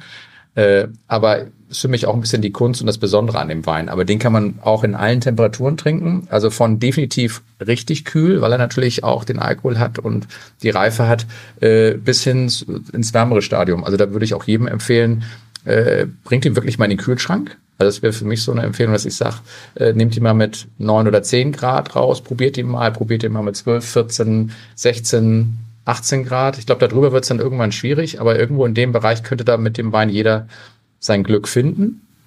Und dann, ich finde ja immer dazu so ein Schokomalheur schön, aber natürlich geht auch Hartkäse oder irgendwie ein bisschen kernige Käsesorten gehen, aber ich bin da immer so ein bisschen, ich mag Moncherie nicht, aber ein Schokomalheur mit dem Wein geht so ein Was bisschen ist ein Schokomalheur? äh, Schokomalheur ist so ein äh, Schokokuchen, der in der Regel innen einen weichen, im, im besten Falle warmen Kern hat mit flüssiger Schokolade. Lade. Ähm, haben wir öfter schon, wir hatten mehrere ganz tolle Weinveranstaltungen in der kleinen Brunnenstraße hier in Hamburg. Äh, und der Klassiker dort in der Verbindung mit uns war immer Cape Vintage mit einem Schokomalheur. Ist zum Niederknien. Ist eigentlich eine direkte Verbindung. Du hast im Prinzip so ein Gefühl Schokolade mit Kirsche. Äh, aber hier vielleicht dann eher schon Pflaume mit Zwetschge, aber nichtsdestotrotz. Ähm, und das ist dann zum Schluss, und da kann ich auch nur an jeden appellieren, zu einer guten Flasche Wein, ein gutes Essen oder umgekehrt. Das ist das Maximum an Freude, aber jeder Wein geht natürlich auch einzeln. Ja, aber Axel, das ist jetzt die entscheidende Frage. Ja. Jetzt, jetzt erzähl mal, du musstest, du weißt, wegen mir musst du jetzt nichts toll finden. Ja, nee, wenn- Ja, also wenn ich, wenn ich den, nee, ja- wenn ich den nicht mögen würde, dann würde ich, würde ich das ja auch knallhart. Ich weiß, ja. Dafür bist du bekannt. Ja. ja. Ja, aber ich mag ihn. Das ist ja unser Glückstag. Ja, Wahnsinn, ja. Ja, ja, ich bin heute, äh, ich weiß nicht, vielleicht ist das Wetter, aber vielleicht sind es auch die Weine, die ich einfach wirklich, wirklich sehr mag. Und ich, ich finde das schon geil. Aber es ist halt super süß. Also ich finde es ich find's tatsächlich süß, also irgendwie auch nur süß, also, oder nicht nur süß, aber ich finde es auch am Ende noch süß. Vielleicht, wenn du mit der Zunge über den Gaumen gehst, merk, merkst du, dass es so, Vielleicht, Ich müsste, ich das müsste, es nicht. Muss man ja auch nicht. also das ist, ich glaube, das ist mein erster Dessertwein oder also jedenfalls äh, der erste, an den ich mich erinnern kann. Ähm, ich müsste das mal im Vergleich mit anderen Dessertweinen, also dann würde ich das vielleicht irgendwie äh, nachvollziehen können, was du damit meinst. Ne? Aber ähm, ich mag das total und es ist super, es ist super lecker einfach. das, That's also all right. Just to say like that. ja. Sometimes the words and language around wine Yeah. is very complicated. I Yeah. think sometimes you can just say it's as long as you don't use the word nice. Ah, you, you, you, Lecker yeah. is good. No, no, yeah, or super lecker is cool. Yeah, okay. But nice. Nice, no? It's it's a band. It's banned in my in my ja, nett. Nett. Net. Ah, net means like uh, ja, aber, it's net. You know, like uh. Ja, okay, okay. But, but, but, but for me, uh, lecker is also not, ja. not Lecker, so wir sagen, wir, lecker ist dann Eis. Also wir sagen, ich finde lecker Hey. überhaupt nicht gut. Aber Michi, ohne Scheiß, ich meine, also die allermeisten Leute, die hier sind, ja, also äh, jetzt aus der ganzen Welt haben mit lecker eigentlich, habe ich das Gefühl, kein Problem. Müssen wir Also, noch über unsere Gäste nachdenken. was? Müssen wir über unsere Gäste nachdenken. die- die- nein, nein. Wir sagen immer, so. lecker ist ein Eis, ja, und deswegen finde ich Ja, aber lecker wer, ist so. wer ist denn wir? Aber wir Ja. dürfen aus der Weinindustrie oder aus der, aus der Ja. Gastronomie, wir dürfen unseren Kunden und unseren Weinkunden und die, die zum Schluss sagen, ich bestelle den Wein, ich genieße den hier, niemals vorschreiben, wie sie ihre Freude darüber Ja, ausdrücken. Und, und dann würde ich sagen, wenn du hier so einfach sitzt und du bist jetzt vielleicht kein Profi im Sinne des Hintergrunds, du trinkst den Wein, ja inzwischen schon, habe ich ja schon auch gehört vorhin, äh, und du feierst den Wein für dich und sagst, Ja. schmeckt der geil oder auch schmeckt der lecker, außer nett, Ja. geht da wirklich alles. Und wenn man diese Freude spürt und du einfach diesen Wein für dich in dem Moment wirklich feierst, Ja. äh, dann kriege ich Gänsehaut. Äh, der Winzer kriegt auch nach den vielen Jahren immer noch Gänsehaut, weil er sagt, das ist immer noch der größte Moment, der schönste Moment. Und wie du das ausdrückst, das äh, obliegt dir. Ja, ja, Das also ist das es Schönste ist für uns ja auch. Cool. Also es ist ja auch tatsächlich so, dass ich, ne, dass ich äh, lecker mit, äh, also ne, nicht nett, sondern wirklich lecker und da, da ist ganz viel Ja. Positiv. Aber ist das tatsächlich so, dass, dass, dass du auch bei lecker eher zuckst? Nein. Nee? Ich finde lecker völlig okay. Okay. Muss ich, obwohl ich meinem Freund mich gern äh, will, finde ich lecker. Aber es ist entscheidend, In, in, in Profi-Weinrunden, wir, wir bauen die ja auseinander. Ja. Äh, und dann reden wir im Prinzip nie von lecker. Aber äh, als Reaktion finde ich die schön und toll. Schön und ich bin glücklich damit. Okay. Okay. Michi, sogar Michi. Michi wir, wir, wir arbeiten an einer Dekonstruktion deconstructed lecker. vom Lecker. Ja. Also der Wein kostet 29,90 und das Paket kostet zusammen, tatsächlich, wenn du das alles zusammenrechnest, ist es über 110 Euro, aber es kostet äh, unter 100 Euro Versand kostenfrei bei Siegers Weinkeller. Und ich glaube wirklich, dass du dieses Mal einen wahnsinnig tollen Überblick über das Weingut bekommst, über den südafrikanischen Weinbau, wo der aktuell steht. Und man hat dieses Gesicht von diesem unfassbar sympathischen, coolen Winzer dabei, dazu diese Weine und ich finde es extrem schlüssig und ich bedanke mich für die lange Zeit, aber sehr kurzweilige Zeit, wie ich finde. Auch wenn wir Lars vermisst haben, war das eine, ein ganz, ganz toller Nachmittag mit euch. Vielen Dank. Ich danke euch. vielen Dank, vielen Dank. Äh, Richtig, richtig gut. Warst du schon? Ich dachte, du machst noch ein Schlusswort. Ich mache noch das Schlusswort. Ja. Ach so, aber das klang, das klang so ein bisschen wie nach Na, Schlusswort. der- das klang, klang zu staatstragend. Du musst eine gewisse Leichtigkeit am Ende. Eine gewisse Leichtigkeit sein. Äh, bedanken. Also äh, Let's go surfing. Ja, ja, let's go surfing. ja, ich meine, genau, also ich meine, wir müssen noch über, über Surfen sprechen. Also, äh, ist das schlimm? Äh, weil, ja, was, ja, aber mal, mal ganz kurz. Ähm, äh, also Walker Bay, Yeah. good, good Surfspot? Some good secret surf spots. It's not the most popular, but that's the best thing about it. Okay, For me, like surfing is like meditation. You know, like I love to go early in the morning Yeah. and go and uh, surf. Uh, my daughter now joins me. She's 15. She comes with me. And it's really like that peaceful time when you don't have too many people around and it's just in the ocean, love the ocean. So we have some great waves and they're not too crowded. Okay. It's, uh, the biggest challenge in surfing at the moment is a lot of, lot of people have started surfing and it's, yeah. So it's And- actual, not windsurfing. Yeah. Like Yeah, it's like surf, wave normal surf. yeah. Okay. And yeah, the Walker Bay is is 20 minutes from from me uh, by car, and it's uh, it's got a lot of options, and it's a great place to go. Uh, It's a, a lo longboarder or shortboard? Uh, longboard, kneeboard, Kneeboard? yeah, Kneeboard. a kneeboard, yeah. I'm a little bit special like that. So Okay. my we have a winemakers surf classic. yeah. Uh, we just had it uh, 11th of August, um, where we gather once a year. Uh, there are about 50 of us that get together in one place and we surf from 19 year old to 70 year old uh, winemakers who are still surfing. Cool. And we get together, we have a great party, we surf a whole day.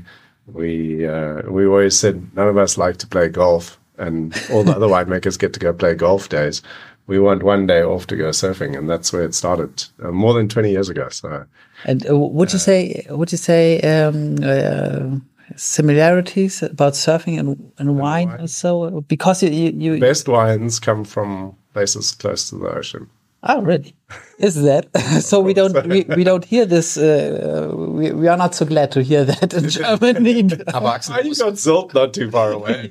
oh thank you yeah some great wines das, aber der Atlantik hat ja nur 13, 14, 15 Grad auch im Sommer, ne? Also Ja. dass du vorbereitet bist. yeah Yeah, in South Africa, it's not warm water, so it's not. Uh, Yeah. It's cold. Yeah. we love watching the tourists come down on a thirty degree day, and they jump into the ocean, and it's twelve or thirteen degrees. So it's a bit of a shock to the system. Ich will nie reingehen. But it's uh, yeah, it's a great sport, and and I think there, there are a lot of surfing winemakers all over the world. In California, I know quite a few all the way along the coast. In Australia, Margaret River, that kind of area, there's some great. Uh, it's it's it's part of the kind of uh, yeah. Müsst ihr mal drüber nachdenken, ob ihr don't drink and surf. Oder ist okay to drink and surf? Drink and surf is really good. When Das ist ein schönes Schlusswort. Vielen Dank drink it davor. drink it so yeah, yeah. okay Schön, dass ihr da wart. ja Okay. Großartig. danke Thank you so much. Exklusiv für alle Fans der vier Flaschen. Mit dem Gutscheincode Podcast spart ihr auf euren ersten Einkauf bei Silkes Weinkeller ganze 10%. Angebote entdecken unter www.silkes-weinkeller.de.